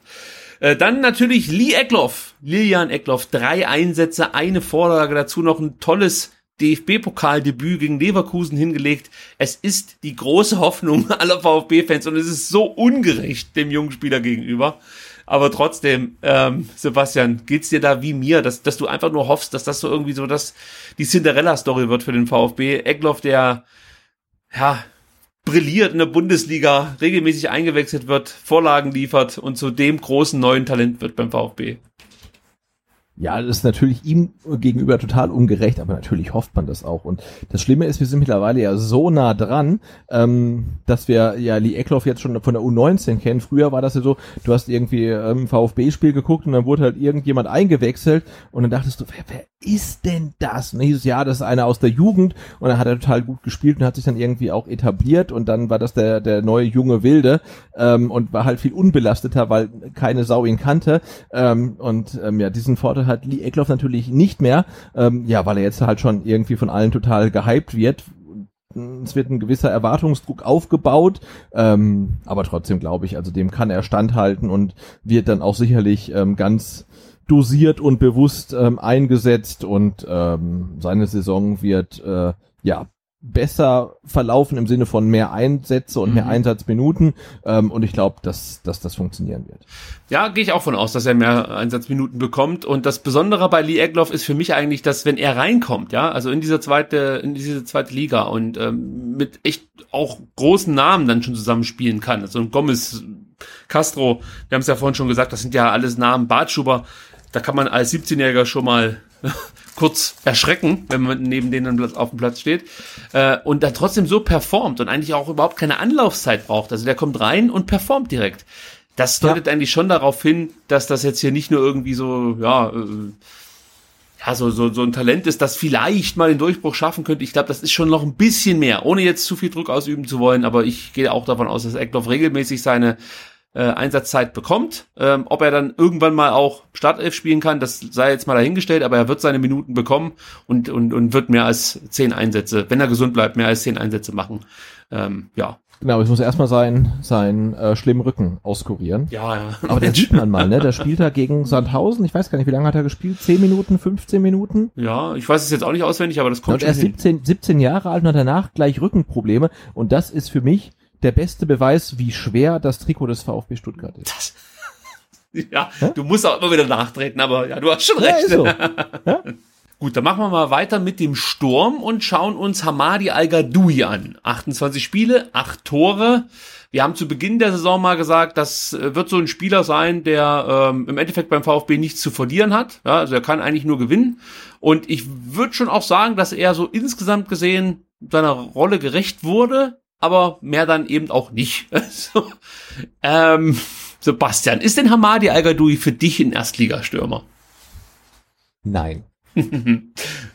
Große Überraschung. Nee, also ich, auch ne, äh, zweite Liga, 28 Einsätze, 8 Tore. Ich glaube, das ist genau das, was wir von ihm erwartet hatten. Vielleicht noch das ein oder andere Törchen mehr, das er zweistellig trifft. Ähm, aber er hat, glaube ich, genau das gemacht, äh, ja, wofür du ihn ähm, geholt hast. Ähm, und alleine für das Tor äh, in der 91., 92. Minute ähm, auf der Bielefelder Alm hat sich die Verpflichtung schon gelohnt. Ne? Also Alm Gadoui. Also allein dafür war, war er super. Aber ich denke, in, in der ersten Liga ich meine, er ist 29, dafür wird es vermutlich nicht reichen ähm, und er wird sicherlich ein paar Minütchen bekommen, aber ich sehe ihn sicherlich nicht auf 28 Einsätze kommen. Ich sehe ihn ähm, irgendwie diesen Mario Gomez Platz einnehmen, also sprich, genau. der sitzt halt auf der Bank und ist vielleicht nicht jetzt der erste Stürmer, der eingewechselt wird, äh, aber den haust du halt dann vorne rein, wenn wirklich nichts mehr dir sonst einfällt. Dann, dann ja. wechselst du Al Gadoui ein. Also ich würde ihn jetzt nicht vom Hof jagen, ähm, aber ja, also glaub, groß planen werden wir mit Al Gadoui nicht. Deswegen lege ich mich auch hier fest, dessen Saison wird wohl schlechter laufen als die jetzt abgelaufene. Ich ja, also nicht, 28 er, ja. Einsätze, 8 Tore. Also das glaube ich nicht, dass er es in der Bundesliga ähm, auf den Rasen bekommt. Ja, es wird schwer. Äh, Tongi Kulibali, ein Spieler, den wir nicht so oft gesehen haben, der ähm, ja vielleicht auch noch so eine kleine Überraschungs Tüte für uns ist. Wir wissen noch nicht so ganz genau, ob er wirklich die Qualität hat, um hier in Deutschland Profifußball zu spielen. Schnell ist er, das wissen wir. Trickreich ist er auch, aber viel mehr wissen wir dann auch nicht. Oder? Äh, nee, also ja, also schwierig, ihn einzuschätzen. Ne? Ich, also ich habe ihn ein paar Mal in der zweiten Mannschaft gesehen. Vielleicht kann ich dir da kurz ein bisschen helfen, weil ja, ich möchte dich jetzt hier nicht irgendwie so, ja, dass du jetzt irgendwas erklären musst, was man im Endeffekt gar nicht erklären kann, weil man den Spieler zu selten gesehen hat. Und da ist mir aufgefallen, ja, was ich gerade schon gesagt habe, er ist schnell, er hat eine gute Technik, aber äh, hier und da ist er in den Zweikämpfen für mich dann irgendwie nicht, nicht robust genug und gut, das kann man vielleicht dann auch mit 18, als er dann beim VfB äh, hier aufschlug, war er erst 18, auch noch nicht sein. Ähm, ja, das, das, das Problem bei ihm wird halt einfach sein, dass er eigentlich auch Spielzeit braucht, die aber im Profikader nicht bekommen wird und ähm, dann, äh, sag mal, auch diese Regionalliga annehmen muss. Also das muss dann für ihn klar sein, okay, ich muss mich jetzt halt hier über diese zweite Mannschaft empfehlen und darauf hoffen, dass ich dann in der ersten Mannschaft Einsätze bekomme. Und wenn er dazu bereit ist, dann kann ich mir gut vorstellen, dass er in der zweiten Mannschaft äh, einige Spiele machen wird und vielleicht dann auch mal äh, in der Bundesliga zum Zuge kommen wird. Aber so grundsätzlich ist es für mich auch eher ein Spieler, ja, da hat der Mislintat gepokert und das ging bislang noch nicht so richtig auf. Ja, genau. Also jetzt ohne dem Spieler zu nahe treten zu wollen, aber ich glaube, wenn er ist eher einer von den Kandidaten, wenn du in zwei, drei, vier Jahren irgendein VfB-Fan sagst, erinnerst du dich noch an Kulibali, dann sagen die, wer? Wer war das? Nee, kenne ich nicht. Ne? Also ich, ich wünsche natürlich, dass er den Durchbruch schafft, aber aktuell nach einem Jahr VfB sieht's eher nicht so aus. Dann Mario Gomez, gut, das können wir knicken. Ähm, Nico ja, Gonzalez. Für den wird es wahrscheinlich besser laufen als die abgelaufene Saison, weil er zu Hause Zeit mit seiner Familie verbringen kann, der gute Mario. Ähm, Nico ja. Gonzalez, Sebastian. Äh, der beste Spieler, glaube ich, in der ab, abgelaufenen Saison, da sind wir uns einig, oder? Äh, ja, also vor allen Dingen ähm, dank seines ähm, ja grandiosen Endspurts dann in der Corona-Restrunde, ne, wo er wirklich brilliert hat. Ja, also ich glaube, er ist wirklich aktuell im Kader mit der beste Spieler, den der VfB hat. Es gibt zwar Spieler, die vielleicht vergleichbares Potenzial versprechen, aber Gonzales Entwicklung vom, ich sag mal, Deppen der Relegation hin zu dem ja. Gesicht eigentlich fast schon des Aufstiegs, weil das muss man so sagen. Ohne Gonzales mache ich ein großes ja. Fragezeichen dahinter, ob der VfB aufgestiegen wäre.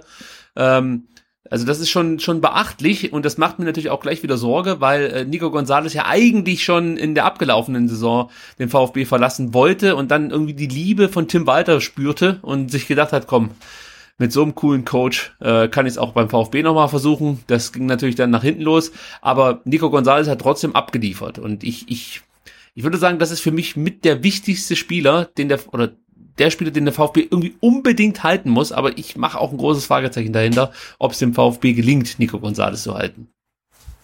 Äh, ja, 27 Spiele, 14 Tore, ähm, grandiose Corona-Runde gespielt. Äh, da werden die Interessenten Schlange stehen und äh, ja, jetzt ist tatsächlich die Frage. Ne? Also sagt äh, Gonzales, ich gehe in die äh, neue äh, Bundesliga-Saison mit einem ganz anderem ähm, Standing, als ich es in der vergangenen Bundesliga-Saison hatte, weil jetzt geht er ja wirklich als einer der Leader rein. Ähm, ja, oder sagt er, okay, nee, komm, ich, in, in England gibt's mehr Kohle und ich wechsle irgendwo hin. Also äh, ich, ich würde meine Hand definitiv nicht dafür ins Feuer legen, dass er ähm, am ersten Spieltag der kommenden Saison noch das äh, VfB-Trikot trägt, aber es würde mich wahnsinnig freuen, weil er hat gezeigt, ähm, ja, was er kann und er hat auch gezeigt, dass er sein Potenzial auf den, auf den Rasen bringt und nicht nur ständig am Fallen und am Lamentieren und so ist, sondern dass er halt wirklich dann auch, äh, ja, also das, das hat Spaß gemacht, ihn zu sehen in den letzten, an den letzten Spieltagen. Das war, war großartig und er hat definitiv ähm, das Potenzial für die Bundesliga und könnte da auch eine gute Rolle spielen. Und ich meine, klar ist auch, wenn er eine gute Bundesliga-Saison spielt, dann ist er sowieso weg, aber trotzdem, das würde ich gerne sehen. Also für mich wäre er wirklich der, der linke Wingback, den wir ja jetzt hier auch noch nicht besetzt haben, weil er eben auch eine enorme Zweikampfstärke mitbringt. Also das haben wir ein paar ja. Mal besprochen äh, während dem Fanradio, während diversen Ausgaben hier im Podcast. Ist einfach ein auch sehr zweikampfstarker Spieler, der eben auch diesen klassischen Wingback spielen kann, obwohl er, glaube ich, sich schon ganz klar als Offensivspieler sieht, ist es, glaube ich, schon ja, ein Spielertyp, das könnte funktionieren. Also mit Mark Oliver Kempf dahinter, dann hast du natürlich noch Endo, der dann vielleicht auch noch ein bisschen rüberrutschen könnte, wenn es dann mal hinten eng ist und Gonzales eben nicht so schnell nach hinten kommt, um äh, seine, seine Wingback-Rolle einzunehmen.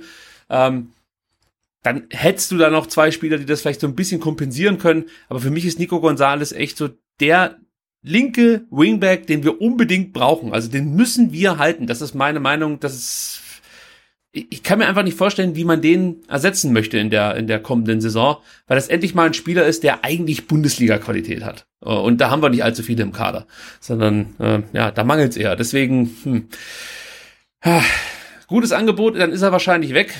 Ab, ab wann würdest du sagen, da muss man dann auch den Spieler ziehen lassen? Wo ist da für dich die Schmerzgrenze in Sachen Ablösesumme? Also jetzt vor Corona hätte ich gesagt ähm, 20 Millionen. Ja, da würde ich mitgehen. Also bei 20, 25 Millionen muss man wahrscheinlich sagen, okay, Nico, bevor du uns da wieder eine Relegation verkackst. Nein, Spaß beiseite. Also das habe ich ihm nee, relativ schnell verziehen. Also alleine, dass ihn die, die, die Fans auch zum äh, ähm, Start der Zweitligasaison nicht gnadenlos ausgepfiffen haben, fand ich ja, äh, auch schon auch. bemerkenswert. Wäre für dich bescheuert gewesen, war, ganz ehrlich. Also. Ja, natürlich ist es war schon schon ein hartes Ding, als was er da irgendwie. Ja, aber verkackt haben es doch ganz ehrlich die ganzen Vollidioten. Natürlich, Nein, nicht, sorry, ja, aber nehme ich wieder zurück. Aber es muss, es ist ganz wichtig, das immer wieder zu wiederholen, weil sich das ja, weil ja komischerweise von der Presse einem immer wieder erzählt wird, dass Nico Gonzalez der Relegationsversager ist. Das stimmt halt einfach nicht. Das, das wird ja immer wieder gesagt, wenn du, das habe ich ja gerade selber gemacht. Und das eigentlich ist ist falsch, eigentlich muss ich mir das abgewöhnen. Immer wieder wird davon gesprochen, dass er da am Abseits stand. Aber deswegen ist der VfB nicht abgestiegen. Ja, das war nur ein Tor, das der VfB eben nicht geschossen hat. Der VfB ist aus ganz anderen Gründen abgestiegen. Und da hat, das hat aus meiner Sicht nichts mit Nico González zu tun. Äh, und da müssen wir, glaube ich, hier, also ich hier im Podcast auch äh, das Thema einfach jetzt mal ruhen lassen. Der hat da einen Fehler gemacht. Andere Spieler haben auf die ganze Saison gesehen, äh, in jedem Spiel Fehler gemacht. Davon spricht keiner mehr, aber alle reden immer noch davon, wie dumm sich González bei diesem Freistoß angestellt hat. Dabei ist es so einfach nicht runterzubrechen. Deswegen, äh, ich kritisiere dafür oft die Presse, mach's jetzt gerade selber. Jetzt habe ich mir selber eine mitgegeben und das zu Recht.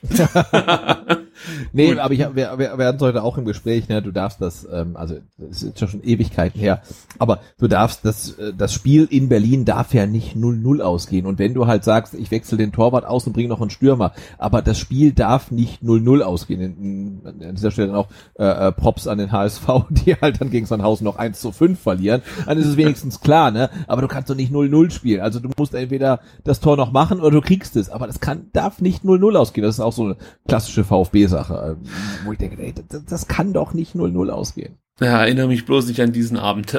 Ich, ich versuche ihn immer wieder äh, zu verdrängen. In, ja, zu verdrängen, äh, aber es gelingt einem dann doch nicht. Äh, gut, das ist aber ein Trauma. Also muss man muss ja, man sagen. Ja, ja, ne? absolut. Also, absolut. Also das war mit die härteste Stunde in meiner VfB-Fan-Karriere. Also ähm, kann ich in Zukunft darauf verzichten. Aber Gonzales schreibe ich jetzt mal bei uns auf die linke Wingback-Position, Sebastian. Ja, das unser, Wir hoffen. Ähm, ja. Wir hoffen. Ja, total. Also der bleibt und wird unser Garant ähm, für eine für eine gute Saison. Ähm, verletzt sich nicht, äh, macht äh, wieder 14 Tore und äh, wechselt dann nach der Saison für 65 Millionen zu Barcelona. Ja, prima. Sascha Kalajdzic, ähm, ja, spät zum VfB gestoßen nach schwerer Verletzung, dann angedeutet, was er kann, und ich, ich äh, sag da schon mal, also Kalajdzic ist eigentlich schon, geht schon in die Richtung Stor Stürmertyp, den ich mir auch dann gut vorstellen könnte für die kommende Saison. Er hat noch so ein paar Schwächen äh, in Sachen ja, Ballverarbeitung und auch ihm fehlt noch so ein bisschen die, die, ja, diese Spielintelligenz, die sich wahrscheinlich auch noch erst entwickeln muss bei einem 22-Jährigen, also das ist völlig okay. Aber im Prinzip ist das schon auch ein Spieler, den finde ich interessant für die kommende Saison. Aber ich sag gleich dazu, für mich wäre es, glaube ich, zu riskant, auf Kalajdzic als Stürmer Nummer 1 zu setzen. Er ist halt ein Spieler, der nicht nur aufgrund äh, der Verletzung, die er sich hier in Stuttgart zugezogen hat, ähm, sondern auch auf diverse, äh, sondern auch, auch aufgrund diverser anderen Verletzungen, die er davor hatte, ein Spieler, der eigentlich immer mal ausfällt im Laufe einer Saison. Ähm, deswegen Kalajdzic ist für mich jemand, der beim VfB eine Rolle mitspielen wird in der kommenden Saison, aber wäre für mich jetzt nicht der Stürmer, auf den ich bauen würde und somit wäre auch bei mir nicht direkt in der Startelf. Wie siehst du das? Also bei mir wird er spielen, wenn er fit ist und ich hoffe, ähm, dass er äh, ja so robust ist, dass er dann die komplette Saison auch über fit ist. Ähm, und ähm, ich hoffe, dass ähm, Sascha Kalajdzic unser Sebastian Andersson wird. Ja, ja, das hoffe ich auch. Aber ich, ich glaube, da fehlt ihm einfach noch eine ganze Menge. Also Sebastian Andersson, das ist perfekt, dass du den ansprichst. Das wäre im Endeffekt genau der Stürmer, den wir dann da vorne gerne äh, haben dürften. Und Kalajdzic sehe ich da einfach noch so ein paar Prozentpunkte drunter. Und wie gesagt, diese Verletzungsanfälligkeit, die macht mir auch noch ein bisschen Sorgen. Also, ja, gesund bleiben wäre, glaube ich, schon eine Verbesserung. Ja dann tatsächlich zu dem Problem in der Offensive, ja. wenn äh, wir jetzt sagen, ähm, im Worst Case, äh, Gonzales wird weggekauft und Kalajdzic ist äh, verletzungsanfällig und Mario Gomez äh, beendet seine Karriere und Al ist nicht erstligatauglich, heißt ja, wir haben eigentlich keinen Stürmer Nummer eins. Also wir kommen gleich noch zu Silas, ähm, aber auch er ist jetzt kein klassischer Stürmer. Dann hätten wir ja in der Offensive echt ein Problem. Silas wäre für mich der Spieler, auf den ich hoffen oder setzen würde als als klassischer Konterstürmer. Also genau. Äh, ich, ich weiß noch nicht, das ist jetzt echt für mich ein Problem, weil ich das nicht 100% einschätzen kann. Da muss ich so ehrlich sein. Also ich sehe Silas Wamangituka vor allen Dingen in den Spielen bei Paris damals, dass er so als falsche Neuen, sage ich mal, gute Spiele gezeigt hat und dann auch seine Qualität auf den Rasen gebracht hat. Aber das ist halt eben die zweite französische Liga gewesen und das ist eine andere Qualität als dann eben in der Bundesliga. Aber ich könnte mir vorstellen, dass er so als hängende Spitze, ja, also als eben als falsche Neuen ganz gut funktionieren könnte. Aber dann bräuchtest du trotzdem noch mal einen zweiten Stürmer und würdest, ich weiß nicht, ob du dann zu offensiv äh, spielst, wenn du dann noch mal mit einem zweiten Stürmer vor Silas zu Werke gehen würdest. Also das ist für mich jetzt einfach eine Taktikfrage, die ich ja jetzt nicht Matarazzo abnehmen kann. Der wird schon einen klaren Plan haben. Weil mit Silas musst du eigentlich auch irgendwas machen. Den können wir ja eigentlich in diese Besprechung gleich mit einfügen, weil das wäre der letzte Spieler, über ja. den wir noch sprechen müssen. Also das ist ja auch ein Spieler, der einfach in der zweiten Liga schon den Unterschied ausgemacht hat und immer wieder Tore vorbereiten konnte, selber Tore geschossen hat und vor allen Dingen natürlich so unberechenbar ist. Den, der muss einfach spielen und durch seine Schnelligkeit ist er halt auch eigentlich der perfekte Konterspieler und wir werden halt oft in diese Umschaltsituationen kommen. Also der muss spielen. Die Frage ist nur, auf welcher Position. Das ja, er muss auf jeden Fall spielen und er hat ja auch gegen Ende der Saison gezeigt, dass er ähm, ja vermutlich cleverer geworden ist, ne? Also ähm, und und robuster geworden ist und ja, wir hatten es ja bis zum KSC-Spiel oder eben inklusive des KSC-Spiels gesagt, ähm, ja, nach dem Restart äh, verliert er eigentlich jeden Ball und seine Einwechslungen sind nutzlos. Ähm, aber dann hat er ja tatsächlich gegen Sandhausen Nürnberg ähm, gezeigt, ähm, was er wirklich drauf hat, ne? Und dass er sich durchsetzen kann äh, und dass das funktioniert. Und das sind ja genau die Qualitäten, die der VfB als Underdog in der ersten Liga auch braucht. Insofern spielt er eine ganz, ganz, ganz wichtige Rolle. Ähm, aber ich sehe ihn halt auch jetzt nicht so als Sturmführer oder mhm. muss ich überhaupt sagen, ich weiß es nicht. Ne, also er, er wäre nicht mal ein Stürmer Nummer eins, sondern halt irgendwie äh, ja ein Support irgendwie. Also das fand ich wirklich frappierend. Da könnt ihr auch alle mal, wenn ihr Zeit habt, auf YouTube euch die Videos angucken. Es gibt glaub, zwei oder drei Spiele von Paris komplett, wo man sieht, dass äh, Silas halt als als falsche Neun spielt hinter einem gewöhnlichen Stoßstürmer, sag ich mal. Und das ist halt schon ziemlich cool, äh, weil er da seine Schnelligkeit voll ausspielt. Natürlich sieht man dann auch schon, dass die Abwehrreihen, gegen die er da spielen muss, jetzt sagen wir mal vom Stellungsspiel eher so ja, überschaubar zu Werke gehen. Aber Nichtsdestotrotz erkennt man halt, wie geil er eigentlich dann auch aus dem Zentrum heraus agieren kann. Und, und äh, überraschenderweise fällt er da nicht über seine eigenen Beine, sondern ähm, ist da relativ zielstrebig unterwegs und macht da auch zwei, drei schöne Buden. Also äh, das ist, das, das wäre schon cool, wenn man das irgendwie hinbekommt. Aber ich glaube, wir können uns festlegen, im Sturm muss sich der VfB auf jeden Fall noch verstärken. Da muss mindestens ein weiterer Stürmer kommen, auch jemand, der für, für Tore steht keine Ahnung, wie man das hinbekommt. Es gab ja mal die äh, Gespräche, äh, den, den Kollegen, wie ist der, der aus der Schweiz kommen sollte. Ähm, Habe ich vergessen den Namen. War eh schwer auszusprechen. Griechischer Name. ja. Äh, der sollte ja wohl mal zu VfB. Da bin ich völlig raus, da kann ich dir nicht helfen. Ja, da gab's mal ein Gerücht. Ist echt ein schwerer, äh, echt schwer auszusprechender Name gewesen. Aber sei es drum. Ähm, da muss auf jeden Fall noch was passieren. Also im, im Sturm muss sich der VfB aus meiner Sicht dringend verstärken. Und da fand ich eigentlich die Aussage von Thomas Hitzesberger vor der Zweitligasaison ganz gut. Wir wissen nicht, wie die Stürmer performen, deswegen müssen wir versuchen, möglichst viele mhm. zu holen, um dann eben ähm, ja, Dinge ausprobieren zu können. Und das sehe ich halt jetzt auch. Also durch die lange Transferperiode musst du davon ausgehen, dass ein Nico Gonzalez kurzfristig noch wechselt. Bei Sascha Kalajdzic weißt du es nicht, wie es verletzungstechnisch läuft. Äh, und im Endeffekt musst du eigentlich fast schon zwei, zwei Stürmer verpflichten für die kommende Saison. Ja, also da hat Sven Mislintat auf jeden Fall noch was zu tun. Gut, Sebastian, dann sind wir mit dem Kader durch. Wir können vielleicht noch zwei, drei Sätze über Matarazzo verlieren. Das, da bin ich jetzt gespannt. Was glaubst du denn? Wird denn die kommende Saison für ihn besser laufen als die abgelaufene? Schlechter oder gleich gut. Ja, ist die Frage, was der Maßstab jetzt ist, also den wir für diese Saison anlegen. Ich, ich frage anders, Sebastian, pass auf. Ich frage anders. Ja, genau. Glaubst du, er wird die Saison überstehen oder eher nicht? Eher nicht. Ich, ich kann dir nicht widersprechen, es ist der VfB. Das ist einfach statistisch, statistisch belegt, ne? Also kein VfB-Trainer übersteht die Saison. Also warum ja. soll es er schaffen? Glaube ich nicht dran. Ich glaube auch also nicht dran. Ich, ich würde mich total freuen, wenn er ähm, am 34. Spieltag noch Trainer ist, wenn der VfB auf Platz 13 dann irgendwie ähm, einläuft. Aber ja, wir, wir sind zu lange dabei. Also mir fehlt der Glaube daran. Äh, ein Punkt, den ich, den ich da wirklich ansprechen muss, ist halt, wenn ich Materazzo so reden höre über Fußball und wenn ich auch sehe, was er so auf dem Platz versucht, den Spielern mitzugeben. Das war ja jetzt echt auch dann mal gut hörbar, wenn man sich die Spiele im Nachhinein dann nochmal auf VfB TV angeschaut hat. Äh, da hat sich der Moderator oft zurückgehalten, man konnte die Kommandos hören. Und dann merkst du halt, und das ist ja keine große Überraschung, Matarazzo ist ein absoluter, wirklich ein absoluter Fachmann in Sachen Fußballsachverstand. Also da wirst du, glaube ich, wenig bessere Typen finden. Aber ich habe so ein bisschen auch das Gefühl, dass er nicht der größte Motivator ist. Also vielleicht kann er das in der kommenden Saison uns noch beweisen, aber dadurch, dass er halt immer sehr ruhig und besonnen wirkt, denke ich mir manchmal, ah, so ein Ticken mehr, ja, Impulsivität würde ihm vielleicht gut tun. Ähm, und da sehe ich halt ein Problem drin. Also wenn es beim VfB dann wirklich mal nach unten geht und, und äh, man drei, vier, fünf, sechs, sieben, acht Spiele in Folge nicht gewinnen kann oder nur unentschieden spielt oder so, äh, ich weiß nicht, ob es dann wirklich nur mit, mit lösungsorientierten Arbeiten vorwärts geht. Ist vielleicht mal auch eine andere Herangehensweise, weil die anderen haben es ja dann immer durch Brüllen und äh, nicht nachvollziehbare Wechsel äh, versucht, aber ah, ich weiß nicht. Also ich wünsche es mir sehr, dass Matarazzo hier irgendwie durchkommt durch die Saison, äh, aber es ist der VfB. Es, es kann eigentlich nicht funktionieren.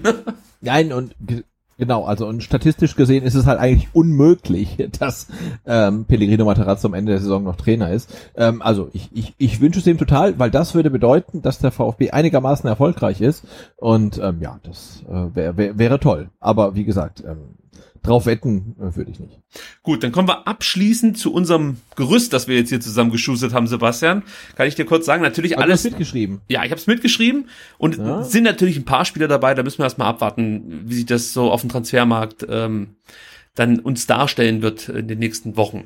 Also Kobel haben wir gesagt, ist im Tor ist klar. Dann haben wir eine Dreierkette mit Marc-Oliver Kempf und äh, Pascal Stenzel und uns fehlt sozusagen der der der Chef in der Innenverteidigung, der Zentrums Spieler sozusagen in der Innenverteidigung.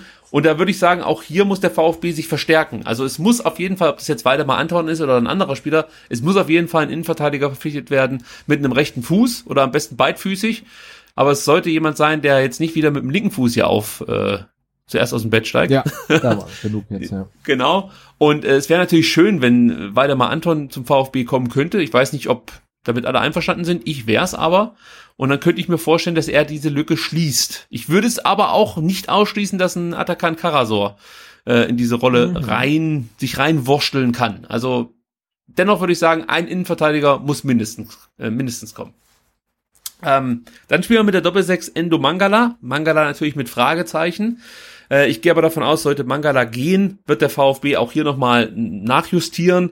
Und man könnte sich auch hier vorstellen, dass äh, Endo dann zusammen mit Karasor die Doppel-6 spielt oder auch mit Castro ist das möglich oder eben mit einem Spieler, der dann noch verpflichtet wird. Also ähm, ich glaube, da wäre es schön, wenn es vielleicht ein Pärchen gibt, das sich auch schon aus der abgelaufenen Saison kennt, um eben auch dieses Gerüst dann zu bilden, von dem Sven Missentat spricht. Aber ja, sollte Mangala gehen, müsste sich vielleicht der VfB auch da nochmal in Sachen Zentrumsspieler, Achter, ob Sechser äh, nach Verstärkungen umschauen. Dann haben wir äh, über die Außenposition zum einen Nico Gonzalez, auch hier das Fragezeichen hinter, hinter dem Spieler. Wir haben vorhin schon darüber gesprochen, dass Clinton Mola jemand sein könnte, der diese Position spielen kann. Auch ein Borna Sosa ist da möglich.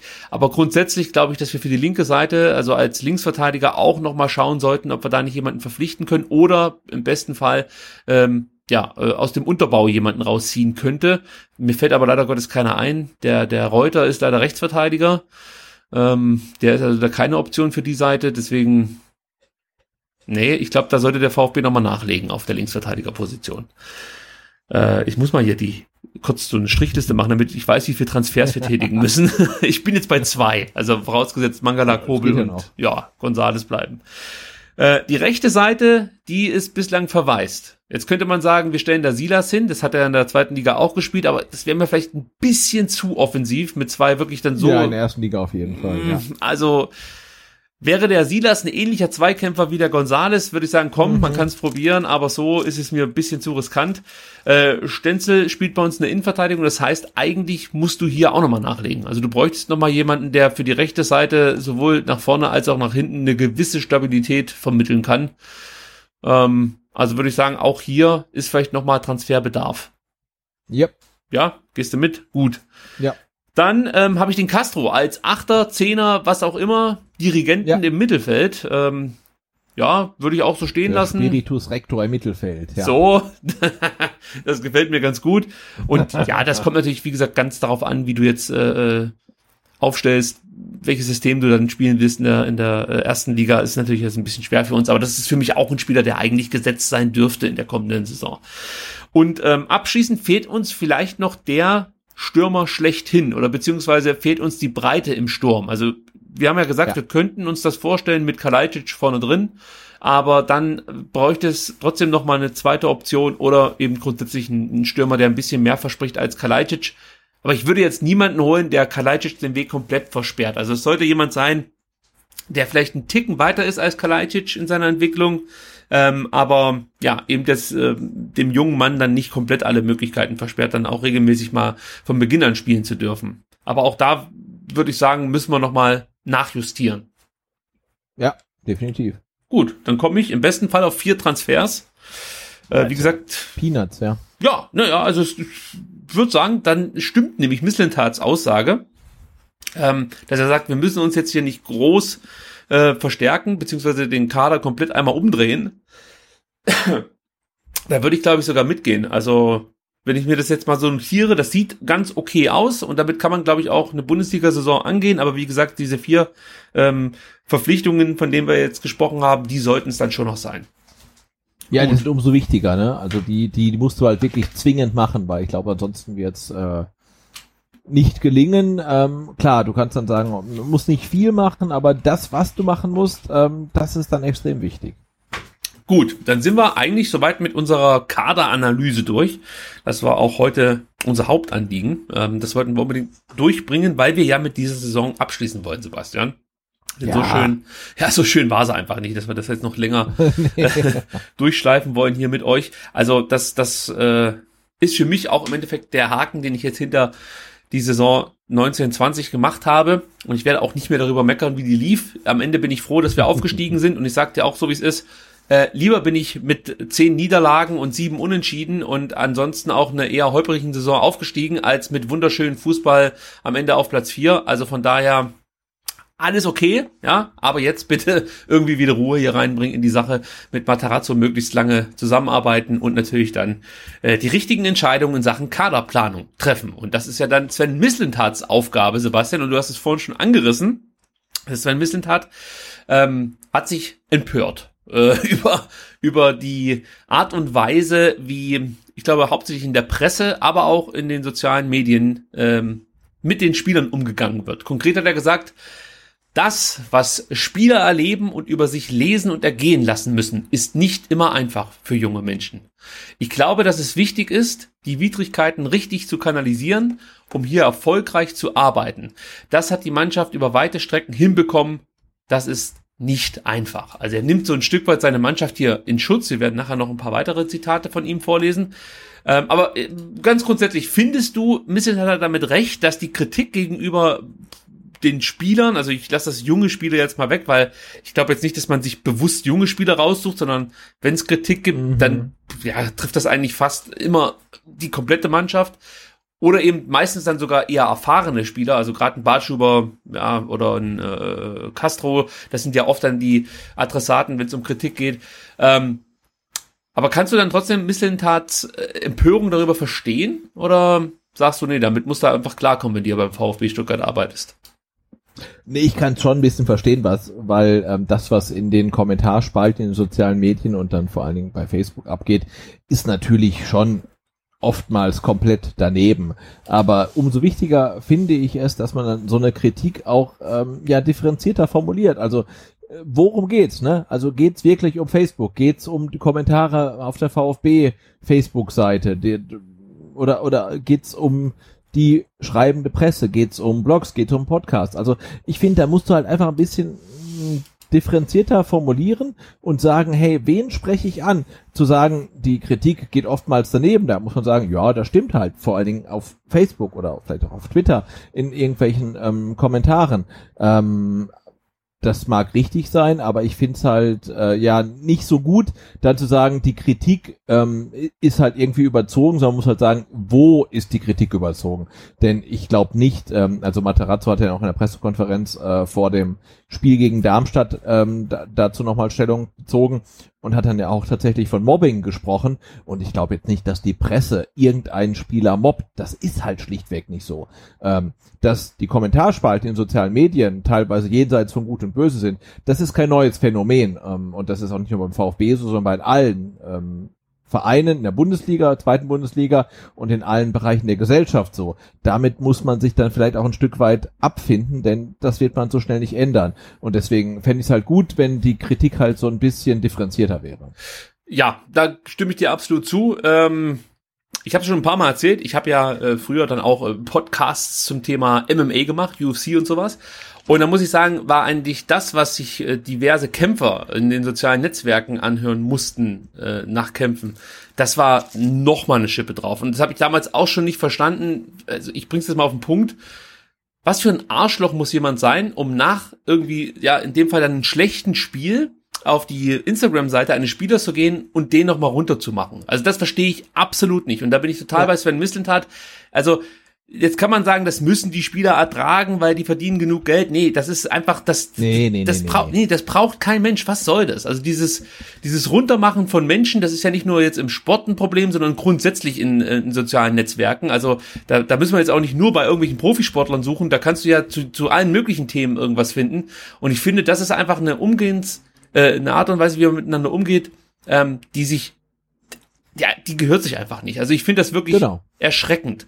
Und da bin ich total bei Misslintat. Aber ich bin ähm, kein großer Fan davon, wenn Sven Misslintat danach so tut, als würde der VfB deswegen, sei mal nicht ganz so überzeugend Fußball spielen, weil es Kritik gibt. Und du hast es ja gerade eben gesagt, die wurde noch nicht mal konkret benannt. Also wenn er eben gesagt hätte, es sind die sozialen Netzwerke, äh, die M-Spalten und so weiter, wo dann die Spieler äh, hart angegangen werden, äh, dann sage ich, okay, da hast du recht.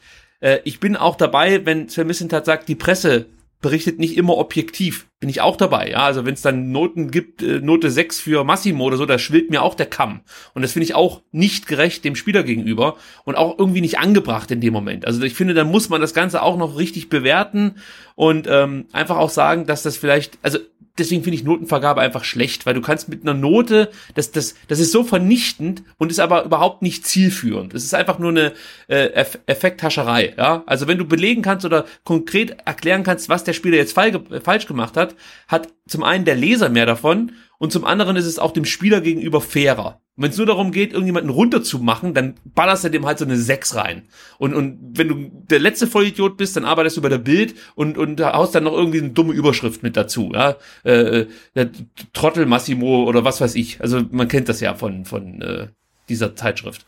Also da bin ich auch wieder ein bisschen tat. Und was das Thema Blogs und so weiter angeht, muss ich jetzt sagen, die Blogs, die ich lese, ja, die mit dem VfB zu tun haben, da finde ich die Kritik eigentlich sehr konstruktiv, ja, und meistens auch dann, äh, also die, die passt auf den Punkt genau eigentlich. Also ich lese selten Artikel, egal von wem die kommen, ob die von euch kommen, vom Ray kommen, auf ähm, rund um den Brustring, vom ähm, 242, ist egal von wem. Die Artikel, die ich lese, sind eigentlich wirklich immer so sehr fundiert, auf den Punkt gebracht. Da wird keiner deformiert oder irgendwas, sondern es werden die, die Probleme, die jeder erkennt, konkret angesprochen. Und da bin ich dann halt bei dir, jeder fühlt sich so ein Stück weit dann natürlich angegriffen, ja, also die Fans auf Twitter sind natürlich gleich direkt äh, an die Decke gegangen, weil das Thema schwieriges Umfeld da so ein bisschen durchschimmert, ja, also wenn die Fans nicht so schlimm wären, dann würde der VfB viel besser spielen, ähm, aber es könnte natürlich sein, dass Sven was ganz anderes gemeint hat, Sven Mislintat, dass er da wirklich hauptsächlich eben dann ein paar Schwachköpfe auf Instagram gemeint hat. Und von mir ist noch zwei Journalisten, die es nicht richtig peilen. Aber auch da muss ich sagen, dann geh halt nicht zur Bild und laber mit denen über sowas. Das ist auch wieder so, so ein Ding, hat für mich auch wieder einen üblen Beigeschmack. Also wenn du dann ausgerechnet mit dem Medium sprichst, das dafür bekannt ist, ja, äh, sag mal, affekthascherisch äh, Presseberichte äh, zu drucken, dann weiß ich auch nicht, ob das die richtige Plattform ist, auf der ich jetzt dann solche, solche Äußerungen tätig, tätigen würde. Nee, und das Ding ist ja auch, ne, du verlierst ähm, das Derby gegen den KSC äh, und dann sitzt halt am gleichen Abend dann ähm, Sven Mislint hat äh, bei Sport im Dritten und erzählt allen, dass irgendwie alles total geil ist. Und ganz ehrlich, dann muss er sich ja auch nicht wundern, dass dann VfB-Fans in den sozialen Medien Gift und Galle spucken gegen ihn, gegen die Mannschaft, gegen alle, weil alles Kacke ist, ja. Also ich, ich fand das auch nicht gut. Also ich, ich denke auch, dass er in, in den Wochen öffentlich keinen guten Auftritt hingelegt hat. Aber das heißt ja nicht, dass ich das nicht total toll finde, dass er der Sportdirektor vom VfB ist. Also ich finde das super, ja. Aber ich finde trotzdem, dass er in der Phase wirklich ähm, in, in seinen Äußerungen, die er öffentlich getätigt hatte, ja, dass das nicht gut war, ja. Und äh, man, man muss halt einfach so ein bisschen differenzieren. Und ich finde, wenn man dann Kritik äußert, auch die muss man differenzieren und dann halt auch äh, adressieren. Also worum geht's jetzt? Geht's um irgendwelche Hasskommentare auf Facebook oder geht's darum, dass man sich von allen irgendwie missverstanden fühlt? Ja. Und ähm, wenn man dann halt irgendwie mit den überzogenen Erwartungen und dem schwierigen Umfeld ankommt, dann hat man halt einfach hier in Stuttgart einen relativ schlechten Stand. Ja. Und ähm, ja, als Fan fühlst du dich halt. Hat Sven, Sven Missint hat viel mehr Ahnung von Fußball als wir, aber wir haben halt schlichtweg viel mehr Ahnung vom VfB als er, weil wir haben Freddy Bobic und Robin Dutt und Michael Reschke und ihn und also, ne, das ist ja das Ding. Also natürlich sind wir keine Fußballexperten, aber wir sind Experten für den VfB und wir sind Experten, was äh, VfB Sportdirektoren und Sportvorstände angeht. Das ist halt einfach so. Ja, du hörst halt so Aussagen, wie die auch von uns vorhin äh, diskutierte, Du musst in der Bundesliga nicht jedes Spiel gewinnen und erinnerst dich sofort an Christian Gentner, der sagt, in Mainz Natürlich, äh, ja. muss man nicht gewinnen oder kann man mal verlieren. So ist es ja richtig gewesen. Und, ja, und wir, wir, wir leiden halt seit Jahren oder Jahrzehnten, ja, und dann kommt jedes Mal ein neuer Sportdirektor und äh, macht irgendwas anders. Ähm, und ich, ich glaube halt ähm, auch äh, den Verantwortlichen wird es halt dann gut tun, äh, ja ein bisschen mehr auf die Fans dann zu hören. Und ich glaube, das frustriert auch viele Fans, dass es halt keinen Austausch gibt. Ne? Also es gibt ja nur diese Kommunikation ähm, vom VfB in Richtung der Fangefolgschaft, die ist ja einseitig, ja, ja. über die Kanäle des VfB, über ähm, Auftritte im Fernsehen, über Interviews, aber es gibt ja kein Feedback. Und dann gibt's Feedback und heißt es irgendwie, mh, hm, die Leute haben überzogene Erwartungen. Und das fehlt halt und das frustriert die Leute, ja. Und äh, ich denke, da hat der VfB tatsächlich auch noch irgendwie, also klingt jetzt vermessen, aber ich glaube, die haben halt einfach noch so ein bisschen Nachholbedarf, ja, weil ah, ich glaube, die die Szene rund um den Verein ist gerade in Stuttgart relativ rege und ähm, hat auch so ein bisschen Gewicht einfach und kann Stimmung beeinflussen. Und da wäre es vielleicht auch gut, wenn es halt irgendeine Möglichkeit gibt, dass der VfB sich das Feedback der Fans mal direkt abholt und nicht immer nur einseitig kommuniziert und seine Botschaften rausdrückt und wenn was dann zurück gespiegelt wird, heißt irgendwie die Idioten. Ne? Also das auf Dauer geht das meiner Meinung nach nicht gut und da muss man irgendwie auch Wege finden, um das irgendwie zu optimieren. Wobei ich das jetzt von dir eher als Kritik an die Kommunikationsabteilung verstehen würde, als an Sven Missentat, weil da könnte ich mir schon vorstellen. Das war so jetzt nicht, das, nee, das war so jetzt nicht gemeint. Okay, ähm. weil so würde ich es dann auch schon sehen. Also ich finde, dass ich da auch was tun müsste eigentlich, äh, dass man gerade vielleicht so diese Corona-Pause hätte nutzen können, um vielleicht mal ähm, mit von mir aus auch einem eigenen Format irgendwie dann den den den den Sportdirektor äh, in den Fokus zu rücken. Also ich finde ja solche Ankündigungen wie jetzt auch für morgen mit Mario Gomez, ja, dass er ja, auf, total auf YouTube, gut, oder? ja, das habe ich total gefeiert. Äh, aber das ist nur dann gut, wenn dann auch wirklich, ich sag mal, ähm, auch mal kritisch, gut, bei Gomez wird es jetzt morgen nicht so laufen, aber wenn jetzt, stell dir mal so ein Format der, der, mit ein bisschen abgefeiert vor. und er wird zu Recht abgefeiert, ne? Also das ist ja seine Ehrenrunde vor der Kurve morgen virtuell oder übermorgen, ne? Also das finde ich total klasse. Aber ich brauche als Fan weder Mislintats Auftritt bei Sport im Dritten oder SWR Sport oder wie es heißt, wo er im Endeffekt auch nicht wirklich nicht einmal kurz hart angepackt wird, was äh, äh, seine Aussagen betrifft. Und genauso brauche ich natürlich auch kein ähm, selbstbeweihräucherndes äh, YouTube-Format, äh, wo Mislintat im Endeffekt nur dazu gefragt, befragt wird, wie, wie geil das war, dass er Dembele holen konnte oder so. Also das brauche ich alles nicht. Aber ich würde es halt schon mal cool finden, wenn man sich vielleicht auch an, an anderen Vereinen da ein Stück weit orientiert, wie die das äh, machen. Äh, da gibt's ja genügend Beispiele. In der zweiten Liga sind mir da einige Vereine positiv aufgefallen, wo Sportdirektoren, äh, Trainer oder so bei eigenen YouTube-Formaten durchaus auch, auch kritisch befragt werden. Und äh, ich habe auch das Gefühl, dass die dann gerne darüber Auskunft geben, weil die sind ja von etwas überzeugt, ja, und möchten das auch gerne den Leuten, glaube ich, äh, verständlich, verständlich machen, was ihre Idee hinter Plan XY ist. Aber du hast immer das Gefühl, dass Sven Wissentat äh, immer in so einer verteidigenden Rolle ist, ja, also der hat immer das Gefühl, als ob wir Fans gegen ihn mehr oder weniger agitieren. Dabei ist das ja gar nicht der Fall.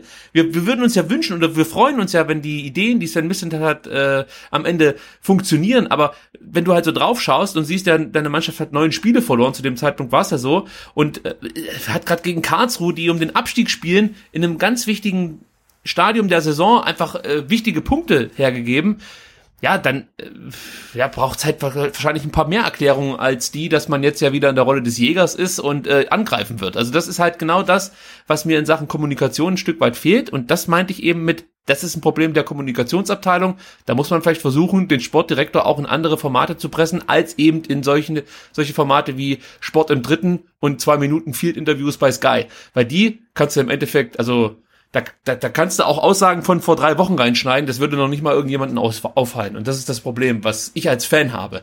Und ich möchte noch. Ja, absolut. Ne, da, da, da, das muss man ja sagen. Also, wir, ich glaube, äh, alle VfB-Fans wünschen sich ja nichts mehr, als der, dass der VfB im Jahr 2024 irgendwie ein solider Bundesligist ist und zwischen Platz 14 und 7 irgendwie rumpendelt und äh, Sven Mislintat, Thomas Hitzberger, äh, Markus Rüth und Klaus Vogt noch im Amt sind.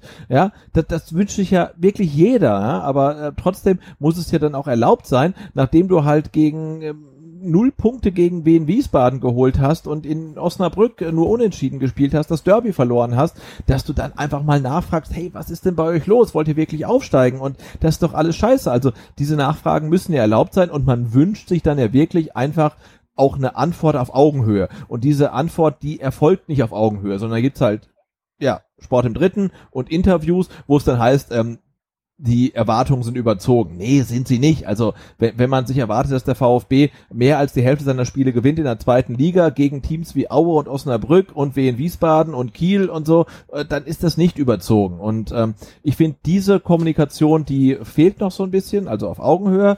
Und ich glaube, es wird dem ganz, der ganzen Stimmung, dem ganzen Club, dem VfB und dem ganzen schwierigen Umfeld auch gut tun, wenn, wenn das irgendwie in irgendeiner Form stattfinden würde. Und das muss man vielleicht auch noch sagen, schwieriges Umfeld, ja, das gibt es definitiv. Äh, ich fand, der Tim, äh, Block aus Kanschat, hat es gut beschrieben es gibt definitiv ein schwieriges Umfeld in Stuttgart, nur leider fühlen sich oft die Falschen angesprochen. Also das, das fand ich einen sehr intelligenten Tweet, weil es gibt wirklich genügend Leute, die auf Twitter sofort an die Decke gehen, wenn das Thema schwieriges Umfeld äh, zur Sprache kommt. Aber aus, auch aus meiner Sicht müssten die sich gar nicht angesprochen fühlen. Ja, das sind halt dann wirklich eher die Leute, die dann vielleicht bei mir äh, auf der Haupttribüne sitzen und nach drei Minuten anfangen, sich darüber aufzureden, was der Karasor da macht. also da gab es ja auch mal eine legendäre Folge. Ähm, wo ich beschrieben habe, wie mein Sitznachbar äh, Atakan Karasor über 90 Minuten unerträglich fand. Und das ist dann für mich schon auch ein schwieriges Umfeld. Da gebe ich jedem recht, der das so empfindet. Aber die Leute, die sich, glaube ich, regelmäßig auf Twitter mit dem VfB beschäftigen und durchaus wirklich auch fachkundig über, über äh, Taktik und ähm, diverse Spieler da schreiben, die sollten sich davon vielleicht nicht angesprochen fühlen. Und auch da fehlt dann vielleicht auch eine konkrete Benennung der Probleme, obwohl sich auch Misselt halt nicht hinstellen wird und sagen wird, die, Haupttribüne geht mir total auf den Sack. Da wird nur Nein, aber trotzdem, also ich finde, du musst ja schon so ein bisschen, ich, ja. ich finde, ähm, Matarazzo hat es ja in seiner Pressekonferenz dann wirklich deutlicher adressiert, ne, worum es geht, ähm, dass, dass manche Spieler ähm, dann irgendwie beschimpft werden und so weiter und dass das nicht geht. Äh, und ja, ich finde, du, du musst es halt einfach klarer adressieren, bevor sich alle angesprochen fühlen, weil wenn man sich den äh, Podcast äh, von letzter Woche angehört hat, ähm, auch der Marco Schumacher fühlt sich angesprochen durch seinen Kommentar, der komplett auf dem Punkt war, ja. Und er hat es auch richtig gesagt. Also wenn er sich irgendwie genervt fühlt von zu Missintat, dann kritisiert er das, das ist ja völlig okay. Und wenn sich Missintat dann ähm, zu Unrecht kritisiert fühlt, dann ähm, dann ja zählt er ihn halt an. Und und so geht's ja auch, ne? Also wir sind ja alle, wie schon gesagt, alle total dankbar, dass die handelnden Personen gerade die sind, die sie jetzt sind. Genau. Ähm, aber trotzdem muss man das kritisieren dürfen, halt ja in einem vernünftigen Maße, ohne halt irgendwie dann gleich als äh, ja, dass das irgendwie ungerechtfertigt und überzogen wäre, kritisiert zu werden. Und ähm, ich glaube, da müssen wir irgendwie gucken, dass wir in der kommenden Saison da irgendwie ein vernünftiges Maß hinbekommen. Äh, ich möchte die Zitate, die Missentat abgeliefert hat, doch noch vorlesen, weil die, die sind schon wichtig. Also äh, folgendes Zitat hat er auch noch von sich gegeben. Der Druck für die Mannschaft war von Beginn an immens. Bei der Bewertung unserer Leist unserer, unserer Leistungen werden mittlerweile zu oft Grenzen überschritten, die in ihrer Form nicht mehr tolerabel sind. Zweiter Teil haben wir ja im Endeffekt schon abgearbeitet, wenn er damit soziale Medien meint und wirklich dann ähm, Kommentare, die unter der Gottlinie gehen, sind wir da absolut mit d'accord. Das stimmt. Ersteres würde ich sagen, das sollte eigentlich jedem klar gewesen sein, dass der VfB ja. in der zweiten Liga nicht antritt, um Vierter zu werden. Also also ja, also ich bin ein bisschen verblüfft, dass er danach sagt, der Druck war so groß. Ja, das, das, das war aber ganz klar. Also, dass du hier nicht in die Saison gehen kannst und sagst, tja, Leute, also wenn es gut läuft, werden wir Vierter. Wenn es schlecht läuft, ja, dann ja. Zwölfter. Das ist ja genauso wie wenn du irgendwie neuer Sportdirektor beim FC Bayern bist und dann am Ende der Saison sagst, ja wie, die Fans dachten, wir werden Meister. Nee, das ist völlig überzogen. Also nee, natürlich. Ja. Also wenn du als VfB absteigst, dann willst du, musst du wieder aufsteigen. Das ist der Druck, den du hast. Und wenn du dem nicht gewachsen bist, dann ist das dann eventuell vielleicht auch nicht der richtige Job dann. Und zur ganzen Wahrheit gehört auch, dass die äh, VfB-Führung sich den Druck oder den Druck selbst noch verstärkt hat, indem Sven, äh, indem Thomas Hitzesberger gesagt hat, ja, wir müssen ganz klar aufsteigen und wir haben uns im Endeffekt dann eher für den Aufstieg und gegen Kontinuität entschieden. Genau. Das sind ja auch alles Dinge, die halt eben jetzt nicht von den Fans kamen, sondern im, im Gegenteil. Die Fans haben sich auf einmal angeschaut und gesagt, was? Es hieß doch am Anfang, wir können aufsteigen, wollen auch aufsteigen, aber wenn es nicht klappt, dann nehmen wir halt in der kommenden Saison nochmal einen Anlauf. Und jetzt heißt es auf einmal Aufstieg oder nichts. So. Äh, und, und das ähm, ja, kommt eben nicht von den Fans, sondern auch dann von seinem Chef in dem Fall sogar. Also äh, da könnte man auch nochmal nachhaken, ob, ob er ihn damit vielleicht auch meint, mit dem Druck, der immens war. Äh, nächstes Zitat, wenn man in der zweiten Liga beim VfB arbeitet und für den HSV gilt dies genauso, kann man nichts gewinnen, nur verlieren. Es ist gefühlt die Fortsetzung des Abstiegskampfes. Sebastian, bevor du dazu was sagst, frage ich dich jetzt erstmal noch. Warum hat er den Job überhaupt, überhaupt angenommen? Wenn er nichts zu gewinnen hat, warum nimmst du diesen Job an? Ja, also ich meine, mit, mit dem, was er sagt, hat er natürlich recht. Also wenn du als VfB absteigst, ähm, dann hast du äh, ja nichts zu gewinnen, sondern nur was zu verlieren. Es sei denn, du spielst halt in Hamburg, aber ansonsten kannst du die Spiele nur verlieren. Da hat er absolut recht. Ähm, aber ja, das weiß ich, wenn ich den Vertrag unterschreibe. Ne? Also und er hat äh, unterschrieben. Na klar, da war der VfB noch ein Erstligist, aber mit der ja sehr guten Option abzusteigen und ähm, das muss ihm bewusst gewesen sein. Und wenn man das nicht möchte, dann unterschreibt man halt dann vielleicht lieber in Augsburg oder Mainz in der ersten Liga oder in Aue oder weiß ich nicht, Bochum oder so, da kann man dann vielleicht was entwickeln, aber dass der Druck hier in, in Stuttgart immens ist, um wieder aufzusteigen, das ähm, müsste eigentlich jedem klar sein. Also ich sehe auch hier, dass Sven hat, da fehlt ihm so ein bisschen der Weitblick. Du musst halt einfach das große Ganze dann auch wieder sehen. Warum ist das hier beim VfB so, dass man äh, diesen Druck hat, aufsteigen zu müssen? Aus meiner Sicht kann er vielleicht da gar nichts dafür, aber er muss es erkennen. Denn Missentats Vorgänger, ja, die haben bei den äh, bei der Kaderzusammenstellung Fehler gemacht, ja, die Mannschaft natürlich oder die Mannschaften spielten schlecht, ja. Jetzt gehst du praktisch davon aus, dass die Zweitligasaison das Resultat schlechter Arbeit ist. So, und jetzt sagst du, okay, jetzt kommt Misslintat, möchte gute Arbeit leisten. Also gehst du davon aus, wenn gute Arbeit geleistet wird, steigt der VfB auch wieder auf. So, und wenn das dann nicht der Fall ist, also wenn der VfB sich schwer tut in der äh, zweiten Liga, dann fühlst du dich auch relativ schnell erinnert, wie es in der ersten Liga lief. Da hieß es nämlich auch immer, hey, Ball flach halten, das kriegen wir schon hin. Jetzt reicht das in der zweiten Liga von mir aus dann immer noch für Platz drei und in dem Fall sogar für Platz zwei. Ähm, aber dennoch, wir haben das ja alles schon durch. Und das ist ja das, was du jetzt heute schon mehrfach gesagt hast. Wir haben das beim VfB alles schon erlebt. All, genau diese Aussagen, die jetzt kommen, der Druck ist immens und was weiß ich, haben wir alles schon hundertmal gehört. Unterm Strich ist es ganz einfach. Wenn hier nicht jeder 100% seine, seine Arbeit macht und gut abliefert, dann wird der VfB nicht erfolgreich Fußball spielen. Und es ist davon jetzt mal, es ist egal, welche Liga du da äh, nimmst, ob das jetzt die erste oder zweite ist. Wenn hier nicht vernünftig gearbeitet wird, wirst du keinen Erfolg haben. Und das ist das, was am Ende für mich übrig bleibt. Und es hat für mich nichts mit Erwartungshaltung oder so zu tun, sondern die, die, im Endeffekt müssen die Hausaufgaben erledigt werden. So. Und dieses ähm, Kadergebilde, das Sven Missentat sich überlegt hat, ich finde es cool, ja. Allerdings ja. bin ich auch jemand, der FIFA spielt. Und deswegen finde ich es cool. ja, nee, aus der Sicht ist es nämlich geil. Hey, du kaufst dir lauter Spiele, die überhaupt kein Geld kosten im Endeffekt und hast halt die Hoffnung, dass die sich entwickeln und dir dann die Liga rocken und dann in der ersten Liga den nächsten Schritt machen. Aber das ist so riskant. Ja, und dann ist es auch einfach klar, dass es hier und da mal Rückschläge gibt. Aber auch das musst ja, du deinen Fans das gleiche, verkaufen. Das gleiche Moneyball-Prinzip, was, was ähm, auch schon ähm, Schindelmeiser gespielt hat. Ne? Also, Aber noch krasser ähm, Ähnlich ich. erfolgreich. Ich finde es noch krasser jetzt bei Sven Mislintat. Also bei Schindelmeiser hattest du ja noch das Gefühl, dass da ein paar Leute dabei waren, die eigentlich in die erste Liga gehören. Also jetzt auch nicht wie Castro mit 33, sondern äh, Daniel Ginzek oder auch ein äh, ähm, äh, Gentner, äh, Baumgartel. Ja, gut, die waren ja schon da, ne? Also, ja, genau, aber das meine ich eben, die hatten wir und das fehlte ja, ja. jetzt komplett. Du hast jetzt genau. wirklich bei Null angefangen und hast nur auf Talente gesetzt und hast halt gehofft, dass so ein Castro äh, den einen oder anderen vielleicht mitziehen kann und so, aber wenn das alles ausbleibt, dann geht dein Konstrukt halt einfach vor die Hunde und äh, dann hast du das Problem, dass du unter Umständen nicht aufsteigst und wie sich das dann entwickeln kann, siehst du beim HSV.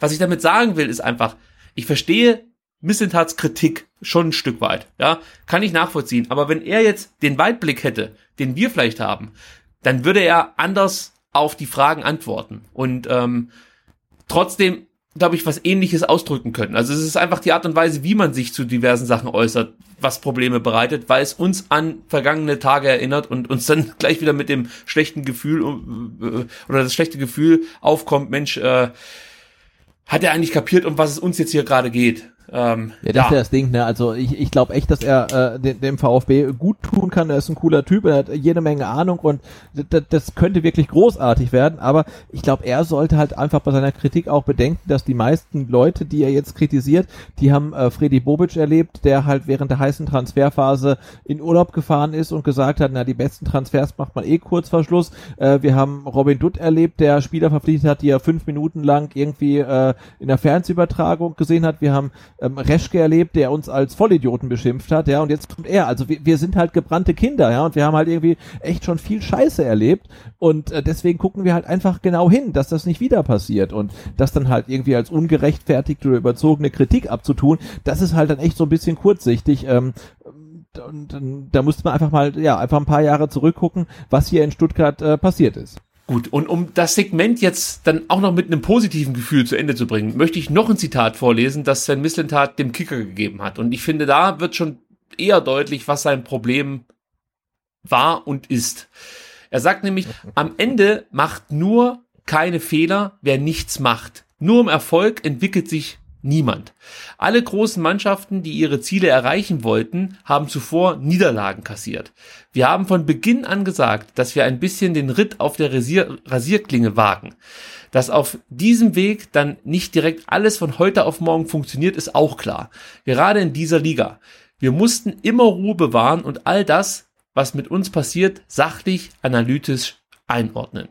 Und ich finde, das ist für mich auch als Kritik akzeptabel und da ist auch gleichzeitig die Erklärung drin, die äh, wir jetzt auch schon mehrfach gefordert haben. Und es wäre einfach schön gewesen, wenn das das erste Statement von Sven Missentat gewesen wäre und danach hätte er die anderen getätigt und vielleicht noch ein bisschen unterfüttert mit konkreteren Schuldzuweisungen. Und dann, ich glaube, dann wären auch alle cool gewesen mit dem, mit dem Ding, oder?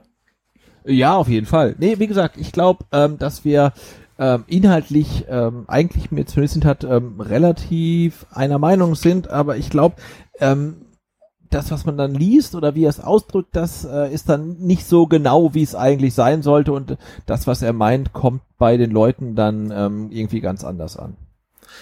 Gut, Sebastian, dann kommen wir jetzt äh, zu einem neuen Segment. Also ganz so neu ist es nicht, denn äh, immer wenn das Transferfenster öffnet, gibt es hier bei STR das sogenannte Transfer-Update. Und da ähm, ja, versorgen wir euch dann mit den neuesten Transfers, die der VfB getätigt hat. Und wenn es ganz heiße Gerüchte gibt, werden die hier auch von uns thematisiert. Also wir werden nicht auf jedes Gerücht eingehen und aktuell gibt es meiner Meinung nach auch noch nichts ganz Konkretes, was wir jetzt hier besprechen sollten. Also ja, äh, wir lassen das jetzt einfach mal außen vor, die ganzen Namen, die jetzt in den letzten Tagen äh, immer mal wieder thematisiert werden hier in Stuttgart. Aber ich, wir, versprechen euch, wir werden in diesem Transfer-Update ausführlich auf äh, die Transfersituation in diesem Sommer eingehen. Grundsätzlich, wir haben es ja vorhin schon mal ganz kurz angesprochen, ähm, wird sich das Transferfenster verschieben aufgrund der Corona-Pandemie und äh, wird auch ja, gezweiteilt. Am 1.7. wird das Transferfenster für einen Tag geöffnet. Ähm, das macht man deshalb, damit man ähm, ja bereits abgeschlossene Verträge, ich glaube, registrieren kann. Also das ist halt einfach die Möglichkeit für Spieler, die jetzt dann schon zu anderen Vereinen gewechselt sind, vorher schon sich ähm, mit anderen Vereinen geeinigt haben oder auslaufende Verträge hatten und dann eben zu einem anderen Verein gegangen sind, dass man da praktisch Formalien abschließen kann. Das wird an diesem 1.7. möglich, möglich sein. Und dann öffnet das Transferfenster wieder am 15.7. und schließt am 5.10. Also das ist eine relativ lange Zeit, die man wohl so auch bewusst gewählt hat, damit die Vereine möglichst lange Zeit haben, um eben aufgrund dieser Corona-Pandemie ihre Kader zu optimieren. Also das kann man jetzt finden, wie man möchte. Ich möchte mich daran eigentlich gar nicht abarbeiten, weil es eh etwas ist, was ich überhaupt nicht beeinflussen kann. Ähm, ist halt nur schade, wenn du dann schon im besten Fall ja am 11.9. beginnst und äh, weiß nicht, schon drei, vier Partien gemacht hast und plötzlich werden dir vielleicht noch zwei wichtige Spieler weggekauft und du hast nicht mehr die Möglichkeit, darauf zu reagieren. Also da hoffe ich jetzt einfach mal, dass das äh, bei uns nicht der Fall sein wird, aber es wird definitiv Vereine geben, äh, die es so treffen wird. So, äh, dann gibt's den ersten Transfer, den wir hier vermelden können. Und äh, ich kann euch aber sagen, es ist nicht ein Transfer, von dem die erste Mannschaft des VfB profitieren wird. Nein, es ist die zweite Mannschaft des VfB, die sich über den Neuzugang Matej Maglica Maglija, würde ich hinten aussprechen, äh, freuen darf. Der kommt vom ersten Göppinger SV zum VfB, ist 21 Jahre alt, ein Innenverteidiger, äh, kostet dem VfB 25.000 Euro, Sebastian, das ist überschaubar, also... Äh, ja, also ich, aber ich äh, kann kurz hier ähm, einschieben, ich bin gerade ähm, auf Twitter und ähm, der Transferknaller äh, wurde jetzt ähm, öffentlich. Ähm, äh, Leroy Sané wechselt zu den Bayern. VfB? Du wechselst zum nee, VfB? Zum VfB. Nee, leider nicht. Ähm, und ähm, nur um deine 25.000 kurz in Relation zu setzen. Also ähm, ich habe hier ein Zitat. Ähm, Sané wird nicht Topverdiener beim FC Bayern.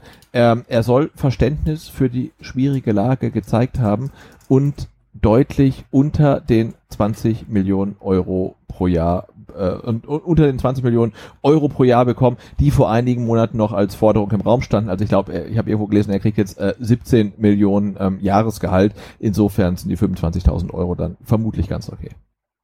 Ähm, ich hätte schon fast gedacht, dass äh, irgendwie die bei den Bayern jetzt irgendwie, dass es da einen Füller gibt von Mont Blanc, der so viel kostet wie die Ablöse von von äh, Matej Maglica. Ja, vermutlich. Also ja. ich denke schon, dass, dass äh, Sané den, den, den, den Vertrag mit dem 25.000 Euro Füller unterschrieben hat. Da gibt's doch diesen berühmten Mont Blanc Füller für zweieinhalb Millionen Euro oder zwei, irgendwie so um die zweieinhalb Millionen Euro.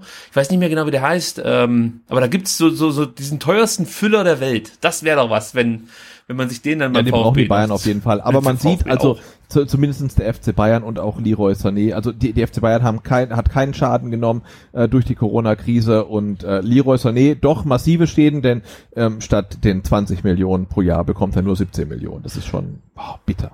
Okay, lass uns bei Matej bleiben. Ja, bitte, bitte. Äh, da sind die genau. Zahlen überschaubarer. Ähm, der hat 19 Spiele für Göppingen gemacht, vier Tore geschossen, eine Vorlage geliefert. Das klingt schon mal nicht schlecht für einen jungen Innenverteidiger. Und das ist auch im Endeffekt genau das, was diesen Spieler so ausmacht. Also er hat eine gewisse Torgefahr für einen Innenverteidiger, ist sehr zweikampfstark und hat eben einen guten Schuss. Also davon wird dann die Innenverteidigung äh, der zweiten Mannschaft des VfB Stuttgart mit Sicherheit ähm, profitieren. Ausgebildet wurde er in Kroatien, also ähm, es, es war dann nach Deutschland gegangen und über Backnang bei Göppingen gelandet, aber ausgebildet wurde er äh, wie gesagt, bei Kroatien, Marsonia und jetzt natürlich der Städtename, den ich komplett verhauen werde, seht es mir nach. Slavonski Brod würde ich es aussprechen. Jo, klingt gut, klingt gut. klingt gut, okay. Ja. Ähm, ja, also das ist der erste Transfer, oder nein, es ist nicht der erste Transfer, der VfB hat sich ja auch schon verstärkt mit Falco Michel von äh, Freiburg 2 und mit Richard Weil von den Kickers Offenbach, aber das ist ja der erste Transfer, den wir jetzt hier bei STR vermelden können. Ein großes Fragezeichen weiterhin hinter Nick Betzner und Florian Kleinhansel, zwei ja, Talente, die man ja eigentlich gerne halten wollen würde beim VfB, die sind äh, in, also wir nehmen jetzt gerade hier am Dienstag auf, die sind in zwei Stunden und zehn Minuten ohne Vertrag. Also mhm. beide Verträge laufen heute Nacht aus und man hofft, dass man sich da einigen kann. Ähm, es scheitert wo aktuell noch, äh, oder es gibt, sagen wir mal, den Punkt, den offenen Punkt, dass sich beide Spieler erbitten, ähm, bei den Profis mittrainieren zu dürfen. Und ähm, ja, da gibt es offensichtlich noch Gesprächsbedarf. Aber vielleicht konnte man das jetzt in der Zwischenzeit auch schon ähm, lösen, irgendwie das Problem. Und ähm, wir werden morgen ein Update bekommen zu Betzner und Kleinhansel. Wäre natürlich schön, wenn man die auch noch binden könnte an den VfB. Dann gab es in der vergangenen Woche einen Bericht, ähm, und zwar ging es um die Spielerberaterkosten, die der VfB im Geschäftsjahr 2019 ähm, ja, hatte. Und Sebastian, da wird's dich wahrscheinlich, weiß ich nicht, direkt umgehauen haben, als du davon gelesen hast, dass der VfB 12,6 Millionen Euro an Spielerberater äh, überwiesen hat. Das ist natürlich eine Zahl, die ist schon heftig, würde ich sagen, oder für einen Zweitligisten. Äh, ja, das ist auf jeden Fall ein solider Platz im Mittelfeld der Bundesliga, ne? Wenn man überlegt, dass äh, ja Frankfurt 15,5, Leverkusen 13,6, Leipzig 13,6, Wolfsburg 10,6, dann hätte man sich da, also wenn wir den äh, Platz in der kommenden Saison in der Bundesliga einnehmen, den wir bei den Beraterausgaben haben, dann wären wir, glaube ich, alle sehr, sehr glücklich. Aber natürlich muss man auch bedenken, ähm, dass sehr, sehr viele Transfers getätigt wurden und man muss auch berücksichtigen, ähm, dass der VfB äh, nicht die Saison, sondern das Kalenderjahr als Maßstab nimmt und dann äh, im Jahr 2019 tatsächlich auch noch Transfers von Michael Reschke ähm, mit in diese Bilanz reinspielen und ähm, ja, der äh, Kabak-Transfer äh, ist ja jetzt schon legendär, also da will ich gar nicht wissen, wie viel äh, Geld da äh, in Beraterhonorare reingeflossen sind. Ja, absolut, das stimmt. Das muss man dazu sagen, dass Michael Reschke da auch noch seinen Anteil dran hat. Also jetzt nicht nur Sven Mislintat. Interessant wird's natürlich dann äh, in einem Jahr zu sehen, ja. äh, wie Sven Mislintat also in Sachen Spielerberaterkosten ähm, sich aufstellt. Äh, aber ich möchte die Zahl auch noch mal ganz kurz in Relation zu den anderen Zweitligisten setzen, weil auch ja, da ja, erschrickt HSV, man. Ne? Ja, der HSV zum Beispiel hat 2,9 Millionen für Spielerberater ausgegeben und ähm, ja, äh, Hannover zum Beispiel 3,3 Millionen, Heidenheim 1,4 Millionen und Sandhausen zum Beispiel 0,7 Millionen. Es ist fast schon lächerlich, wenn man das dann äh, sieht, was der VfB da so rausbombt und was eben andere Zweitligisten ausgeben. Klar kann man das nicht ganz vergleichen. Sandhausen, Heidenheim und Hamburg waren auch in der abgelaufenen, im abgelaufenen Geschäftsjahr schon Zweitligisten und dann äh, wird da einfach weniger Geld in die Hand genommen, ist ja auch selbstverständlich. Aber trotzdem, auch im Bundesliga-Vergleich ist der VfB da vielleicht ja etwas ähm, zu aus, äh, ja, spendierfreudig. Also, ja, spendabel, ja. genau, genau. Äh, positiv zu vermelden gilt aber, dass das Geschäftsjahr ähm, mit einem Plus zu Ende gebracht werden konnte. 10,8 Millionen plus für den VfB. Und ähm, im Vergleich zu 2018 ist das auf jeden Fall ein Erfolg, denn da hat der VfB noch ein Minus von 11,7 Millionen vorzuweisen gehabt. Und ähm, ja, von daher kann man sagen, konnte man durch diverse Transfers da ein bisschen Geld einnehmen. Da gab es ja zum Beispiel den Pavard-Transfer. Ähm, wer ist noch gegangen? Kabak ist nach äh, Schalke gegangen. Also da gab es ein bisschen Kohle, Baumgartel. Ähm, und die hat dann dazu geführt, dass der VfB eben im Geschäftsjahr 2019 mit einem Plus rausgehen konnte. Mal gucken, ob das dann für 20, 2020 auch so sich darstellen wird. Ja. Aber ja, Spieler, äh, Spieler wie heißt er, Spielerberater, das ist mir noch ein Dorn im Auge. Das ist sowieso eine Berufsgruppe, Sebastian, du hast es sehr treffend gesagt auf Twitter, äh, für die man eigentlich nichts können muss, aber unheimlich viel Geld kassiert. Eigentlich der perfekte Job für, ja, für jeden, Job. der nichts also machen will. Ich denke, ich schule noch um. Ja. nee, du hast ja gesagt, du musst ja gar nichts machen. Du musst ja nicht umschulen, ja, du brauchst ja nur. Du nennst dich einfach Spielerberater. Genau. Visitenkarte drucken lassen bei Flyer Alarm, äh, Spielerberater, zack, bist reich. Rose und Co. muss es ja. schreiben. natürlich und Co. bin ich auch. Ja, selber. genau, natürlich. Ja. Das sind die Leute, die dann auch bei dir vielleicht jetzt äh, auf Arbeit manchmal anrufen und sagen, wir haben da ein Riesenprojekt in der Pipeline. Wir ja, sitzen genau. zu Hause am Küchentisch. Gut, abschließend. Ähm, nee, noch nicht ganz. Du hast noch einen schönen Rausschmeißer, aber ich muss noch erwähnen, dass es äh, seit heute möglich ist, die äh, Dauerkarten und Tagestickets sich äh, rückerstatten zu lassen vom VfB Stuttgart. Eigentlich müsste jeder eine Mail bekommen haben, ähm, ja, da bleibt es dann euch überlassen, ob ihr dem Verein, also dem VfB, also eigentlich der AG, Verein ist ja in dem Fall falsch, ähm, ja das Geld spenden wollt oder ob ihr zum Beispiel das Geld äh, für für das neue Trikot einsetzen möchtet, sprich ob ihr einen Gutschein möchtet und davon dann eben im Fanshop was kauft oder ob ihr die Kohle einfach direkt auf euer Konto zurücküberwiesen haben möchtet. Also so wie es der VfB jetzt löst, ist es glaube ich auch ganz cool gemacht. Ich sag Ja, gleich absolut. dazu, ich will die Kohle zurück und ähm, ich, ich würde sie dann spenden. Also nicht dem VfB, weil ich habe das Gefühl, nachdem ich heute ein paar Instagram-Videos mir angeguckt habe, dass es da gar nicht so gebraucht wird wie an anderen Stellen. Also von daher habe ich mich dafür entschieden. Ähm, schickt mir die Kohle VfB und ich spende die dann an ja, Einrichtungen, die es nötiger haben. Ähm, ja, Sebastian, willst du dich dazu auch noch äußern?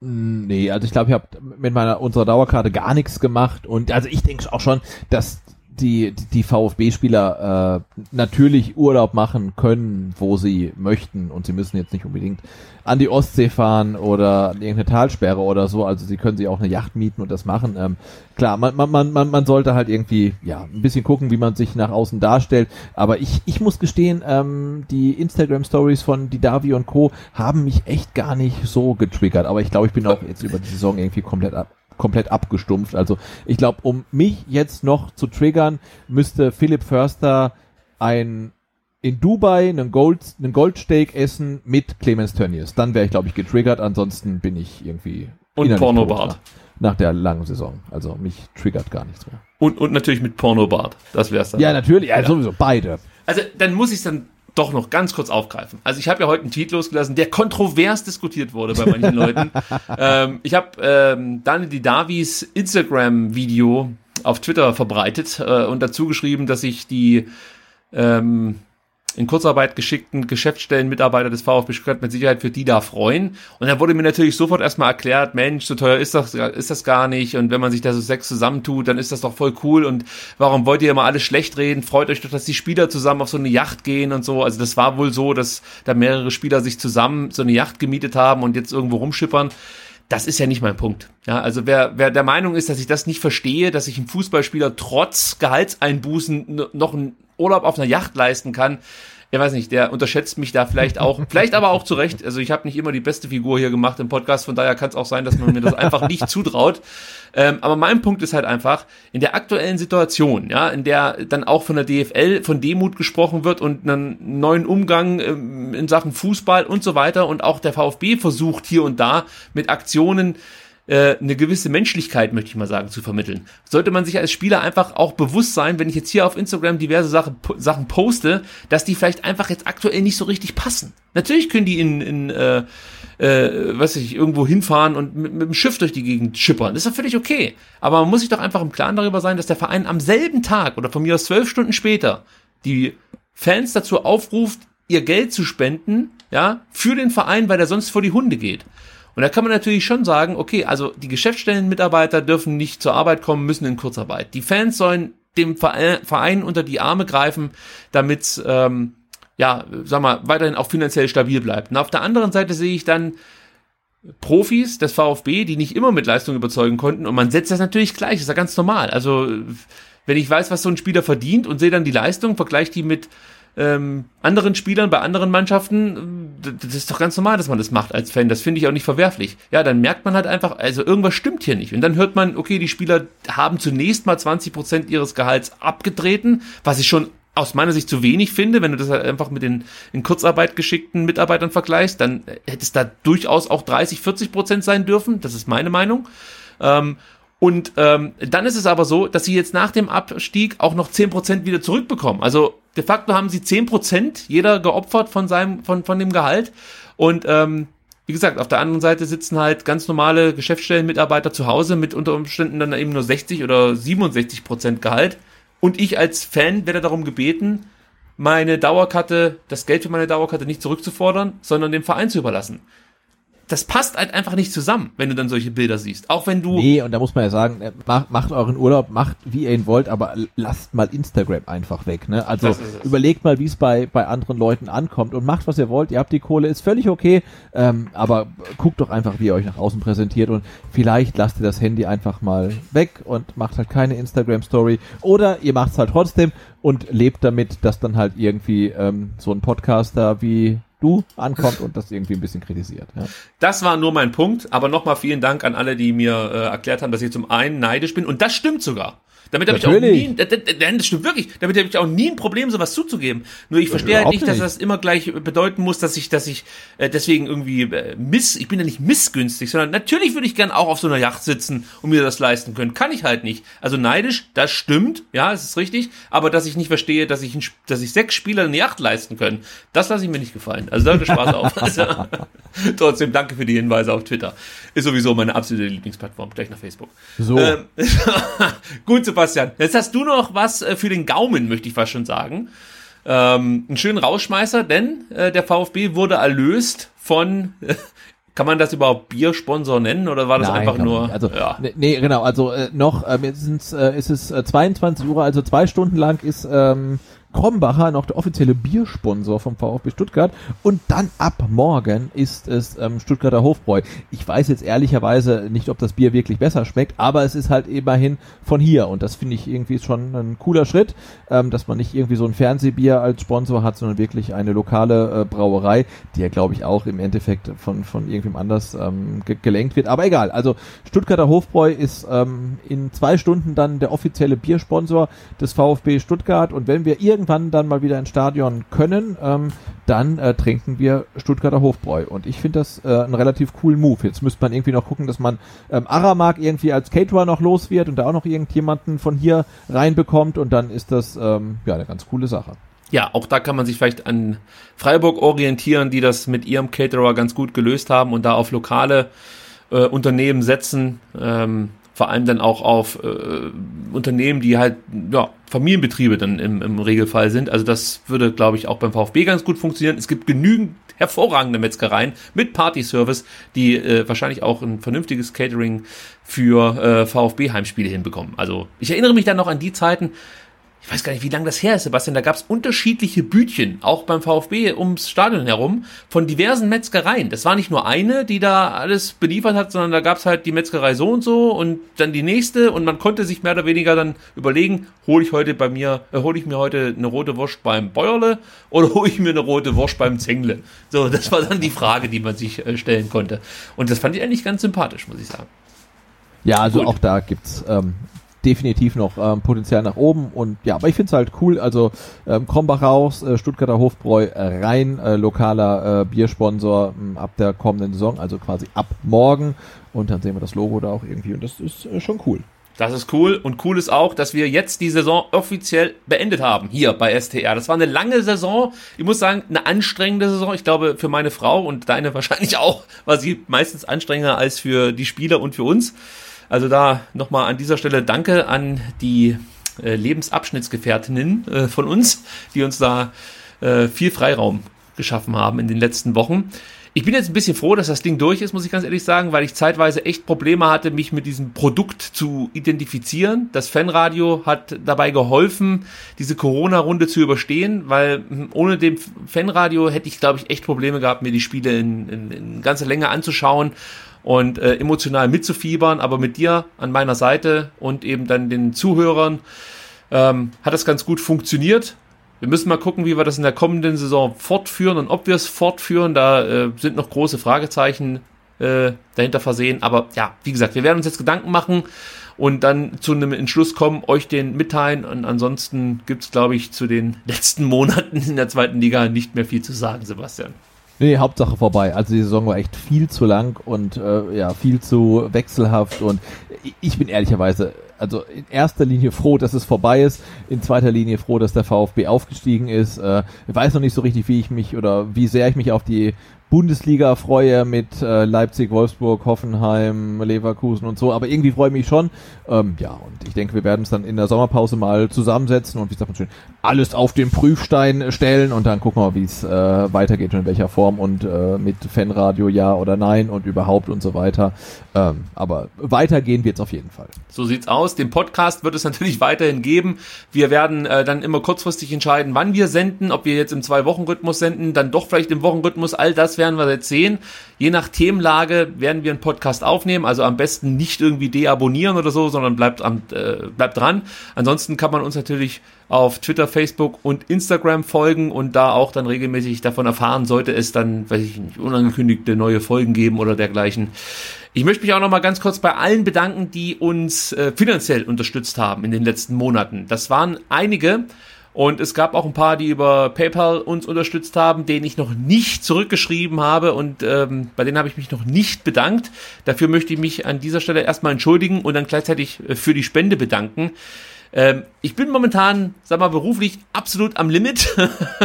Deswegen gelingt es mir nicht mal, irgendwie mich mal abends hinzusetzen und ein paar Mails zu schicken. Deswegen nehmt mir das nicht übel. Ähm, ich hoffe, dass ich in den nächsten Wochen etwas mehr Zeit habe und dann werde ich mich bei jedem Einzelnen bedanken, der uns hier regelmäßig unterstützt. Natürlich auch vielen Dank an alle Patreon-Spender. Ich habe das am Sonntag im Fanradio schon gesagt. Ihr wisst gar nicht, wie sehr er uns damit unter die Arme greift. Also es ist nicht so, dass wir im Geld schwimmen oder so, dass wir irgendwelche Ingenieure sind beim Daimler oder so und das hier aus Spaß machen. Es hilft uns wirklich, die laufenden Kosten zu decken und dann auch hier und da mal ähm, ja, sowas wie, wie, wie Aufkleber drucken zu lassen oder äh, Sebastian hat sich ein neues Mikrofon jetzt gekauft. Hätte es vielleicht nicht unbedingt müssen, aber er hat es getan. Wir wollen den Podcast ah. Ah, ich finde deine, deine äh, Übertragungsqualität bislang eigentlich sehr, sehr ja, gut. Ja, warte mal ab bis zur nächsten Aufnahme, dann klinge ich halt noch brillanter. Da schrecke ich mich immer, ob du jetzt hinter ja. mir stehst oder sich die, die Kopfhörer bei mir in die Wohnung bringst. Ja, also vielen Dank an alle, die uns da unterstützen, die auch im Shop schon, ähm, ja, ich, ich habe mit dem Begriff ein paar Probleme, Merch kaufen. Also, Merch. ja, es ist halt, Merch. Für, keine Ahnung, wir, wir haben halt jetzt Tassen gemacht. Ihr wolltet Tassen, jetzt habt ihr Tassen. So, so einfach ist das. Ansonsten merke ich immer mehr, ich brauche jetzt eine kleine Auszeit von, von diesem Podcast und die werde ich mir auch nehmen. Wie gesagt, ob das jetzt eine Woche oder zwei Wochen sind, sei mal dahingestellt, aber ich freue mich schon mal über keinen Fußball am Wochenende und ja. Ich meine, genau, weil die, die schönste Zeit als VfB-Fan ist ja immer die, wenn der VfB nicht spielt. Ne? Also das, ist immer, ne, das ist alles gut und man freut sich und so, ist alles geil. Also, und ich freue mich jetzt auf, ist ne, wie viel jetzt? Acht Wochen, zehn Wochen oder so ohne Fußball? Ja. Da freue ich mich brutal drauf. Wir werden uns erholen, Sebastian, und wie gesagt, trotzdem regelmäßig hier mit euch über die kommende Saison schnacken. Gut.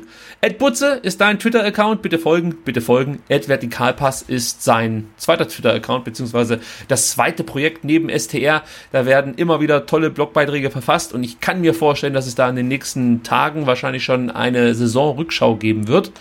Äh, oder? Gehe ich mal von aus? Ja, also ich weiß nicht, ob es diese Woche noch klappt. Wir haben ja viel Zeit, aber sowas wird es auf jeden Fall geben. Da freue ich mich drauf und ihr könnt euch auch drauf freuen und das Ganze natürlich durchlesen auf vertikalpass.de.